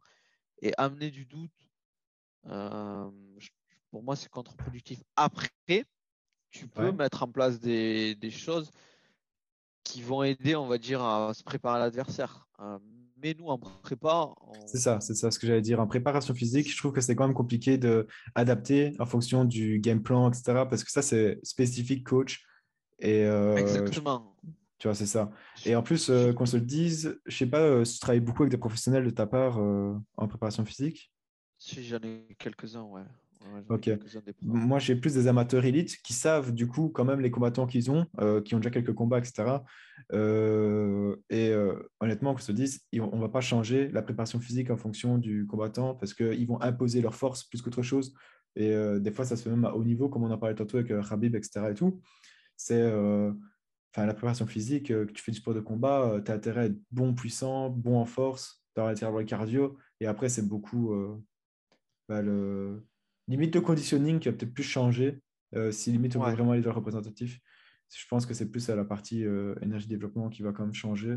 Si on sait que le combattant va faire beaucoup de sol, ben on va commencer à travailler un peu plus les choses, un peu plus de force pour le maintien, euh, qui va beaucoup tenir, l'épuiser. Et si on voit que le mec est plus pour le striking, ben on va faire beaucoup plus de drills. Moi, par exemple, en ce moment, je serais plus euh, shadow, puis hop, assaut bike, shadow, assaut bike, un peu de sprawl, s'il veut pas aller au sol, etc. Mais c'est vraiment partie euh, énergie développement que je vais le changer, mais la partie force, sa partie, il va la manger dans tous les cas. Quoi. Parce que même si son combattant, il veut pas aller au sol et que lui décide d'aller au sol ou, inversement, si jamais dans le combat, comme on a dit, hein, quand tu es fatigué, si le mec il veut t'amener là où il veut t'amener, il t'amènera. Et donc, tu as intérêt à avoir de la force pour le dégager euh, au moment-là. Donc, je pense que c'est c'est intéressant, mais c'est plus du coach. Après, c'est toujours pareil, ça dépend combien de temps tu as au niveau de la préparation. Euh, euh, pour les, par exemple, je te donne l'exemple de, du top élite en MMA. des fois, ils savent six mois à l'avance contre qui ils vont combattre. tu peux mettre en place. Ça, c'est parfait pour un préparateur physique, on se le dit. Exactement. Euh, tu peux mettre en, en, place des choses, mais on va dire, on va dire sur un niveau un peu plus entre guillemets modeste, je parle c'est beaucoup plus compliqué. Pour moi, euh, surtout si tu connais pas le combattant. Enfin, si tu le connais et que tu peux un peu te renseigner, si tu sais que le mec c'est un tueur physiquement, mais mhm. ben, il va falloir que toi aussi, ton athlète, il soit, euh, il soit au top physiquement. Mais par exemple, si ça fait, euh, si le mec il a 18, 19 ans ou 20 ans et qu'il n'a pas une grosse, on va dire, expérience de prépa depuis tout jeune, ça prend du temps à construire, comme tu as dit, ouais d'une condition physique générale, ça prend pas. Euh, pour moi, c'est pas en un an que tu peux dire à un athlète, il y aura des progrès. Et tu vas te dire, ouais, il est beaucoup mieux qu'avant. Mais je parle à, quand même à haut niveau. Hein. Euh, ça prend du temps. Tu le vois même à l'UFC, des mecs qui. Enfin, après, ils ont été. Maintenant, ils sont plus stratégiques aussi, les combattants. Mmh euh, José Aldo, par exemple, tu vois, qui met moins de kicks parce qu'on sait très bien que les kicks, ça fatigue. Enfin, c'est il y, a un travail à faire en fonction des combattants, mais pour moi, c'est pas du côté du prépa. Euh, après, il y a des conseils à donner, etc. Mais tu vas pas, comme tu as dit, tout ce qui est force, on va dire peut-être dans le conditioning, oui, mais pas, on va dire, dans le cœur de la séance, on va dire, ça. au niveau de la force-puissance, où tu vas te dire, OK, il fait ça, il faut que j'adapte. Non, tu fais ça en fonction de ton athlète. Quoi. et mmh après, c'est le, le, le, game plan et la stratégie au niveau du match qui va, qui va rentrer en jeu avec le coach. Quoi. Ouais, c'est ça. Donc, du coup, euh, oui, bah oui, voilà, ça, c'est plus euh, la partie euh, préparation physique qui va moins changer, c'est le conditioning qui va commencer à, influencer à ce niveau-là. Ok, super. Et donc, j'avais quand même une question. du coup, là, je vais la changer un petit peu parce qu'elle était un peu limitée, mais c'était l'importance de travailler le coup en préparation physique pour le sport de combat en général, la nuque, etc. quelle importance, toi, tu tu, tu mets dans, dans, tes séances de préparation physique? Euh, Je l'intègre. Après, ça dépend du, du de la discipline quand même. Ouais. voilà, du profil du combattant. Euh, en général, euh, si la personne a fait du grappling ou de la lutte, c'est quasiment obligatoire, entre guillemets. Après, ils en font beaucoup souvent aussi dans les cours, on va mmh dire en, fin de séance ou donc, faut faire attention aussi avec ça, pas en mettre trop. Ouais, c'est ça que j'allais dire. Le gros problème de la nuque, c'est ça, euh, c'est que certains le travaillent beaucoup trop et c'est très traumatisant. mais c'est hyper important. C'est hyper important parce qu'on sait bien, tu as une grosse nuque, euh, déjà, euh, va mettre une guillotine à quelqu'un qui a un coup énorme, déjà. C'est ça. va mettre un KO à quelqu'un qui a un gros coup, bah, ça protège, la tête bouge moins, donc le cerveau a moins de choc, et c'est ça aussi qui permet du coup à, maintenir. Donc c'est hyper important. Maintenant, ça dépend aussi de la charge d'entraînement à, à l'entraînement, ce qu'il en fait. Et euh, pas trop surchargé quand même, mais c'est. Euh, Après, euh, enfin, je m'étais renseigné là sur le travail de renforcement autour du cou, de la nuque, etc. Ouais. ça va. Il y a des études qui disent que faut éviter tout ce qui est dynamique Il y en a qui mhm. disent qu'il faut euh, qu'on peut intégrer du dynamique. Bon, après, bien évidemment, que ce soit bien, bien, bien intégré. Euh, moi, je n'ai pas mis encore de dynamique au niveau du. Du dynamique avec charge additionnelle, entre guillemets. C'est ça, ouais, je, euh, je, je, sais que certains enfants en intègrent. pour le moment, tant qu'il n'y a pas de, on va dire, de vrai consensus, c'est compliqué de mettre du, du, dynamique. J'ai pas envie de prendre de risques parce qu'en fait, le, le, gros problème, c'est que beaucoup, en fait, ils calculent à court terme. Peut-être que tu auras sûrement des bénéfices à court terme, mais sur le long terme, même très certainement. ouais. ouais. En fait, je me dis, moi, j'ai pas envie d'avoir des athlètes qui, à 35 ans, 40 ans, ben, ils ont des gros problèmes de santé ou même avant, parce que les sports de combat, c'est. Enfin, moins le MMA par rapport à la boxe anglaise, mais on va pas se mentir, ce hein, c'est pas des athlètes qui vieillissent très bien entre guillemets. Euh, ça dépend. Après, c'est en train d'évoluer maintenant, mais. Mais le, le gros euh, problème, on va dire, de la boxe anglaise, c'est point de vue euh, cérébral, parce que beaucoup trop de chocs et les sparring encore eux sont à, à, casque. C'est un truc au début que je comprenais pas moi quand j'ai changé de discipline, quand je suis parti de la boxe taille à la boxe anglaise. Je, quand on m'a dit, quand je suis arrivé à la boxe anglaise, mets un casque, j'ai regardé, je fais, bah non, c'est un truc de fragile. J'ai vite mis un casque quand j'ai boxé des gars de boxe anglaise. j'ai vite compris pourquoi il fallait le mettre. Parce que le trois quarts des coups sont mis à la tête et qu'à la boxe taille, tu as jambes, corps, tête. Donc c'est euh, beaucoup, moins, beaucoup moins pris. Et c'est vrai que le MMA, c'est moins, entre guillemets, traumatisant. C'est plus choquant parce que c'est ça aussi qui a beaucoup problème, enfin, posé problème euh, en France chez vous pour la légalisation. C'est le fait de frapper l'homme au sol, mais les coups au sol, ils font quasiment rien, entre guillemets, hormis les coups de coude. C'est les, frappes euh, de poing, euh, hormis grand pound, mais on parle vraiment de. À partir du moment où la personne est collée, il y a moins d'inertie vu que le, tu sais monter moins haut avec le bras, donc c'est entre guillemets moins violent que debout. Et ça, même pas entre guillemets, ça l'est, c'est logique, c'est prouvé. Donc. Euh, sauf quand la tête retape sur le sol. Là, c'est le problème, c'est le double choc, on va dire, qu'il y a. Mais euh, ce qui est traumatogène, plutôt, c'est euh, au niveau des, des, genoux, des articulations avec la MMA, dû à la préhension, en fait. C'est surtout ça. Exactement. Donc, j'en intègre. Moi, après, je fais quand même attention de demander si la personne, elle en fait pas de son côté. Si elle en fait de son côté, ça dépend. Si elle en fait un tout petit peu, je peux en intégrer souvent en isométrie, euh, par exemple, je peux faire l'isométrie avec charge additionnelle, que ce soit avec élastique, que ce soit avec une charge, une serviette, une, une, KB de, 3 kg. La personne a juste à tenir en isométrie. Mais je vais éviter tout ce qui est extension en dynamique parce que, enfin, on le sait très bien, il faut éviter quand même à ce niveau-là de faire des grosses extensions au niveau de la nuque, surtout avec charge additionnelle. Après, si dans 2-3 ans, je vois qu'il y a un consensus au niveau des études qui disent que il y a le bénéfice-risque euh, est beaucoup plus. Enfin, il y a un, bénéfice, un ratio bénéfice-risque qui est intéressant. Je ouais. mais pour le, pour le moment, j'évite quand même de, de, le faire, même si ça reste très important. C'est le petit truc, c'est comme le grip, euh, c'est à bosser. Euh, c'est, on va dire, un truc accessoire. Ouais, ça, mais qui, en prépa physique, tu peux pas te permettre de dire, oh, c'est 2%, c'est 3%. Non. Si tu peux, tu l'intègres. Il faut le faire intelligemment, c'est tout après. Ouais, ça. C'est ça super intéressant. Le, le, travail de grip, c'est vrai que, comme tu viens d'en parler, c'est essentiel. Hein. Quand moi, j'ai vu vraiment euh, de base, quand j'attrapais les poignets des personnes euh, en grappling, je vois la différence. Hein, maintenant que je travaille, les avant-bras, ils sont solides, j'attrape, il y a l'appréhension, etc. Et puis, tu, tu, fais ce que tu veux. Et c'est là que tu vois la différence entre chaque combattant et tu vois un combattant qui fait la préparation physique, qui suit. Je prends l'exemple, on va dire euh, Michael Chandler, tu vois qui fait des très beaux entraînements Instagrammables sur, euh, sur son Instagram. Il mettra jamais son travail de grip, il mettra jamais son travail de nuque, il mettra jamais son, son 5x5 euh, clusters ou je sais pas, développement de force, n'importe quel exercice. Il va te mettre des saltos en lançant sa wall ball. Mais on sait très bien que ça, c'est juste euh, une heure après son entraînement de. Oui, il s'amuse un peu, on va dire. C'est ça. Mais le problème, c'est qu'il montre que c'est ça sa préparation physique et qu'après, tu as les gens qui essaient de reproduire. J'exagère avec le salto, mais il le fait. Hein. Il le fait dans ses programmes. Mais euh, les gens, ils regardent et ils disent Ah ouais, ça, c'est les entraînements. Et ils commencent à faire plus ou moins la même chose, travailler l'explosivité.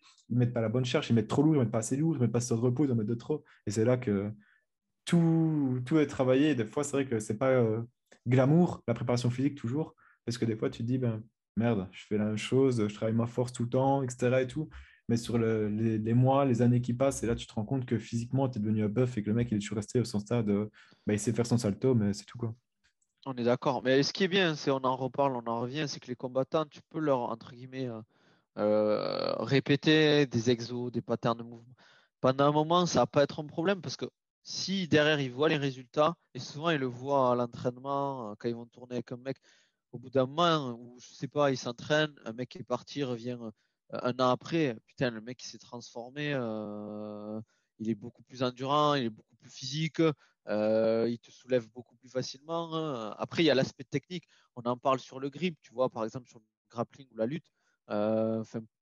par exemple, au grappling, tu as une technique, tu vois, le grip, tu peux avoir un bon grip, mais si tu l'utilises mal ou que tu t'épuises mal ou que tu utilises mal tes leviers au niveau du grip, tu peux être avoir un bon grip, mais si tu mal ton levier au niveau des bras, ben, on va pas se mentir, tu as le bras tendu, euh, tu as le bras fléchi contre toi, le mec il a sa main contre ton torse, c'est totalement différent. Donc moi je le dis souvent, on bosse ça, mais euh, par exemple la personne elle me dit ouais, je te donne un exemple tout bête, hein, un exemple que j'ai inventé, mais j'ai du mal avec mon grip.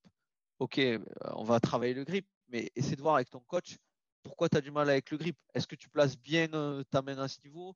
Vois avec le coach. Moi, c'est pour ça que je ne conseille pas. Hein. Je ne dis pas mmh tu devrais faire ça, ça, ça mais il faut toujours euh, créer un pont, on va dire, dans, dans, on va dire dans les le spécifiques. Et ça, ouais, voilà. Euh, pourquoi on, pourquoi on travaille les jambes? Ça, c'est la question euh, bateau, on va dire, dans les sports de Et ouais, mais tout part d'en bas. Tout part d'en bas, tu le sais. Enfin, tu, tu, mets un direct, ça va partir d'en bas. Même si... Ça part d'en bas, puis après, il faut lier avec le corps, et puis après, il faut mettre le corps. Et dès que ça, tu dis. Il faut l'expliquer, ça. Si tu l'expliques pas, après, dans les sports de combat, ils savent quand même parce que les appuis, ils, le travaillent. Mais il faut aussi l'expliquer pourquoi on fait. Euh, mais des fois, ils savent pas pourquoi. on lui dit juste, euh, voilà, il faut que tu bouges quand tu fais, etc. Et ils ne comprennent pas que les abdos ont un rôle essentiel dans la sangle abdominale et le core training, bah, du coup, c'est un truc hyper important. Et quand tu vois, quand tu fais par exemple du ball euh, en rotationnel, tu vois, contre le mur, tu as beaucoup de combattants au début, ils n'arrivent pas spécialement à hyper bien lier et tu, tu apprends juste un tout petit peu à comment bien gérer avec les abdos, etc et tu entends la balle qui éclate contre le mur, quoi, tu vois, et que de base, il n'y avait pas cet impact. Et c'est là que tu dis, bah voilà, quand tu mettras ton crochet, en moins exagéré, parce que c'est toujours moins que ça, tu vois, mais c'est là qu'on va voir la, différence et que, et que la violence va se faire euh, à ce moment-là, la différence, quoi. D'arrêter le forum, leur autorité diront, ouais, là, j'ai bien réussi à sentir, à transférer à ce niveau-là, quoi. Ouais, c'est ça. Donc, euh, ouais, c'est important de bosser tous ces trucs, comme on a dit, accessoires, que ce soit le grip, du coup, il y a plein de trucs, hein, prévention des épaules, euh, des poignets euh, pour les combattants. Enfin, même des fois, là, ça va être la cheville pour tout ce qui est JJB ou grappling. il y a plein de trucs à faire. C'est ça qui est aussi intéressant, mais difficile parce que. Comment tout bien paramétrer, quoi. Exactement. Que ce soit efficient. Il ne faut pas en faire trop, mais il faut que ce soit efficace, quoi. Et c'est le plus dur pour moi. Être le plus efficace possible. Mais bon, si après tu travailles, tu connais bien ton athlète, au bout d'un moment, euh, au début peut-être que tu iras à tâtons parce que tu ne le connais pas, mais à force de le connaître, à force de le voir évoluer, euh, tu vas être de plus en plus pointu à ce niveau et tu vas progresser. Toi, tu vas progresser, ton athlète va progresser en plus. Donc, euh, c'est donnant-donnant. C'est ça qui est cool. ça. Ils te le rendent, c'est ça qui est, qui Tu les vois progresser, tu te dis, ouais, je fais pas ça pour rien. Ouais, c'est ça, c'est ça. C'est cool. Que tu vois. Et puis, comme euh, ça reste notre sport, donc quand tu vois gagner, faire une victoire ou quoi que ce soit, tu la vis, tu la vis avec lui. Et... Ouais. Ben, le dernier combat ben, de Baïsangour Baki, enfin, mhm. je, je, me rappelle, j'étais en vacances à l'étranger et euh, enfin, je regardais ça, j'avais l'impression, enfin, j'avais pas autant de stress que lui, c'est sûr, mais je vivais le truc à fond. Alors que j'étais en vacances, j'étais, on va dire, à, je sais plus, à 6000 km de, chez moi, et j'étais à fond pour son combat. Et après, il y a eu le Covid, donc euh, il y a eu toute cette pression de revenir, euh, les combats, etc. Et tu as envie qu'il gagne. Et quand ça perd, tu es dégoûté. Franchement, tu pas autant dégoûté que lui, mais tu prends un coup parce que tu te dis, putain, tout ce travail. Et puis, on, connaît, la, difficulté émotionnelle, hein, parce que c'est un sport où tu as, as, énormément de sacrifices. C'est un peu comme dans tous les sports, tu vois, je veux dire, parce que c'est pas pour mettre le, nôtre en avant. Maintenant, c'est un sport où euh, tu combats peut-être qu'une fois par an quand tu es à haut niveau, et quand tu n'es pas à haut niveau, tu combats un peu plus régulièrement, mais ça reste des coups, ça reste une défaite, c'est vraiment de l'ego, c'est ah c'est tout ça. Hein, un, match, un match de foot, tu le fais, tu perds ce week-end, le, week-end prochain, tu le joues. Et donc, du coup, euh, pas, tu ne peux pas t'apitoyer sur ta défaite parce que tu es déjà concentré sur le prochain match et c'est un avantage. Hein. Et c'est ça aussi que les gens qui font de la boxe taille sont beaucoup moins frustrés sur leur défaite parce qu'ils ont moins le temps de s'apitoyer, en tout cas à niveau amateur, etc., sur leurs défaites qui sont déjà au prochain combat par rapport au MMA ou à la boxe anglaise où tu prends une défaite, tu sens directement le... psychologiquement que c'est rude et que et si tu prends une défaite par cas ou soumission, c'est encore pire. Quoi. Et donc, c'est là que tout l'aspect psychologique est important. Ouais, c'est pour ça que il faut faire vraiment attention quand tu prépares un combat de ne pas faire n'importe quoi et de ne pas y aller. Surtout en MMA. Comme tu le dis, en MMA, tu ne peux pas aller au charbon, entre guillemets. En tout cas, c'est pas dans la, on va dire, dans la culture. Parce que derrière, il y a une telle grosse préparation. Il y a surtout aussi le cutting. Parce qu'en MMA, souvent, tu as quand même le gros cutting qui se fait maintenant. c'est venu avec les grosses organisations et on va dire les petites s'y mettent maintenant aussi beaucoup. Ouais, c'est ça. je regarde un truc, le cutting il était impressionnant alors que c'était pas une grosse organisation. Je te dis putain, ouais, les mecs déjà à ce niveau-là, ils, ils, sont très très chauds. Ils, ils Mais le gros problème aussi, c'est en fait. Mais le gros problème, je trouve aussi, c'est à cause des réseaux sociaux, c'est que la médiatisation du MMA est magnifique. Et derrière, euh, les amateurs te viennent, ils arrivent déjà, ils se disent euh, voilà, moi je fais 66 kilos, et ils te regardent, ils disent moi je vais combattre en moins de 61. Et tu es en mode mec, tu es un amateur, tu n'as aucun, aucun, bénéfice à aller combattre en moins de 61. Enfin, tu combats en moins de 106, tu prends tes défaites, tu es un amateur, ton palmarès, il ne suit pas. Tu prends l'expérience, tu affrontes des mecs plus durs, plus lourds, et, et, tu vas, tu vas au charbon un petit peu en amateur, tu as le droit de l'erreur. Dès que tu arrives euh, en pro, tu n'as plus le droit. C'est là qu'il faut faire tes expériences on va pas commencer à chipoter avec le cutting qui tu te mets déjà euh... tu gagnes rien quoi tu vois. en plus ouais, c'est ça. énormément de difficulté parce que un cutting c'est pas n'importe quoi euh, c'est très difficile. Faut pas tu peux pas te c'est pas euh, juste un cutting je vais euh, moins boire d'eau ou je vais faire attention. Ouais, ouais, c'est ça, ça te... surtout que tu as les entraînements à côté pendant le... la perte de poids pendant le cutting. Et là faut faire attention à pas faire n'importe quoi parce que tu peux te prendre une grosse claque et arriver le jour du combat tu tu es, à 40% au lieu d'être à 100%. Quoi. au final, tu te fais exploser parce que tu as fait un cutting alors que tu pouvais combattre. alors que tu peux combattre ton poids de forme et faire des, beaucoup, des plus beaux résultats. Hein. Des, vraiment des plus beaux résultats. Je suis d'accord avec toi. Je suis d'accord avec toi à ce niveau. Bon, après, c'est comme ça. c'est Moi, je ne peux pas choisir à la place du combattant. Non, non, non. On peut que conseiller de loin, mais c'est ça. Parce que c'est aussi le, problème du préparateur physique, c'est qu'il a peut-être une passe de un quart dans le rôle, on va dire, dans l'importance, entre guillemets. Je pense que c'est plus ou moins ça. C'est peut-être dire un tiers. Euh, c'est deux tiers le coach euh, de base, de spécifique, et nous, on n'est que un tiers ou un quart. Je ne sais pas quelle portion de mettre plus ou moins, tu vois, mais on ne représente pas beaucoup de, choix et c'est dur. Après, moi, euh, personnellement, ça ne me dérange pas en soi parce que l'avantage, c'est qu'on a moins de responsabilités quand même. Ouais, euh, ouais, bien sûr. Mais quand des fois, quand tu as des gars que tu sais qu'il y a une blessure et toi, tu le sens mauvais, tu le sens pas bien, tu vois, et que tu as son coach qui pousse, tu peux pas passer au-dessus de lui, tu vois, parce que sinon, tu crées une mauvaise ambiance et c'est pas positif. Et voilà, tu vois, et toi, tu sens que physiquement, tu as les bases, tu as l'anatomie, tu connais tout ça, et tu dis, je pense que tirer un petit peu sur la corde sensible, c'est un peu compliqué à ce moment-là, tu vois. Et tu dis, ah, t'es oui, faut être, faut être diplomate, c'est le, c'est une force qu'il faut être, un, faut avoir en tant que prépa physique, c'est la diplomatie. Il faut pas trouver les bons mots, il faut savoir parler, il faut savoir expliquer. Il faut être super pédagogue pour moi en tant que prépa, surtout avec les combattants qui sont. C'est cru ce que je veux dire, mais ils sont bornés certains. Donc faire attention à, à les retenir. On va dire, nous, on a aussi ce rôle de frein, entre guillemets, de leur expliquer pourquoi il ne faut pas aller si loin, si fort, en fait. Mmh Parce que c'est bien hein, de s'entraîner dur, tu vas progresser, c'est sûr. C'est sûr que tu risques de progresser, mais la blessure, quand elle va arriver, elle va te casser pendant 6 mois, un an, et au final, sur une carrière de peut-être, euh, allez, 15 ans, 20 ans, mais si tu t'arrêtes une fois et que tu arrives, on va dire, euh, tu es sur la pente, mais tu vas finir là et tu vas perdre du temps, tu vas peut-être même régresser, tu vas. Down, Exactement. Et des fois, tu as des blessures, tu peux jamais revenir à ton niveau, on va dire, à ton top niveau. Donc, faire, pour moi, la blessure, c'est vraiment le, le truc qu'il faut gérer. Euh. Pour moi, en prépa physique, s'il y avait une priorité, c'est éviter que le. En priorité, hein, c'est éviter que l'athlète se blesse. Et après, ça serait développer les qualités physiques.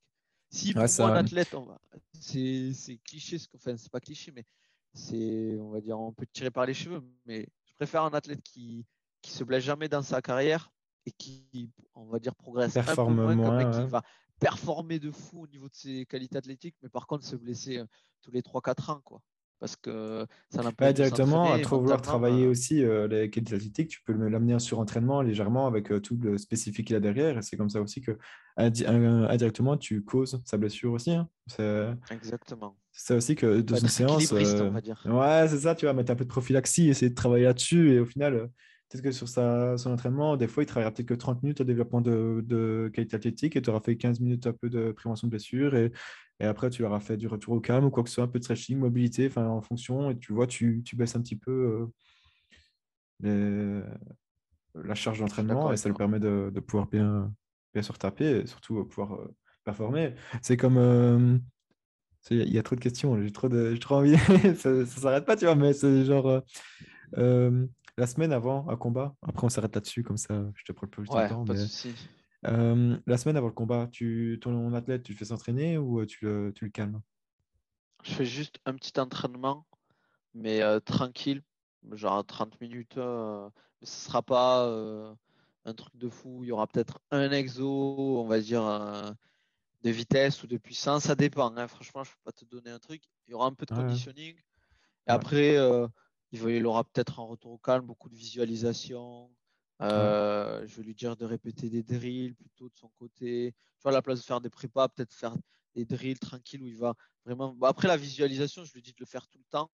Parce que faut le visualiser tout le temps, ton combat. Euh, il y a plein de trucs, tu vois. Genre, tu vas rentrer, que ce soit sur un tatami ou dans la cage, tu as ça, tu auras ça à calculer. Et à force de le répéter, ce sera plus facile pour la personne. Ouais, il a déjà l'impression d'y être. Il a déjà Exactement. C'est ça. Et moi, je donne beaucoup de, de, de conseils à ce niveau-là.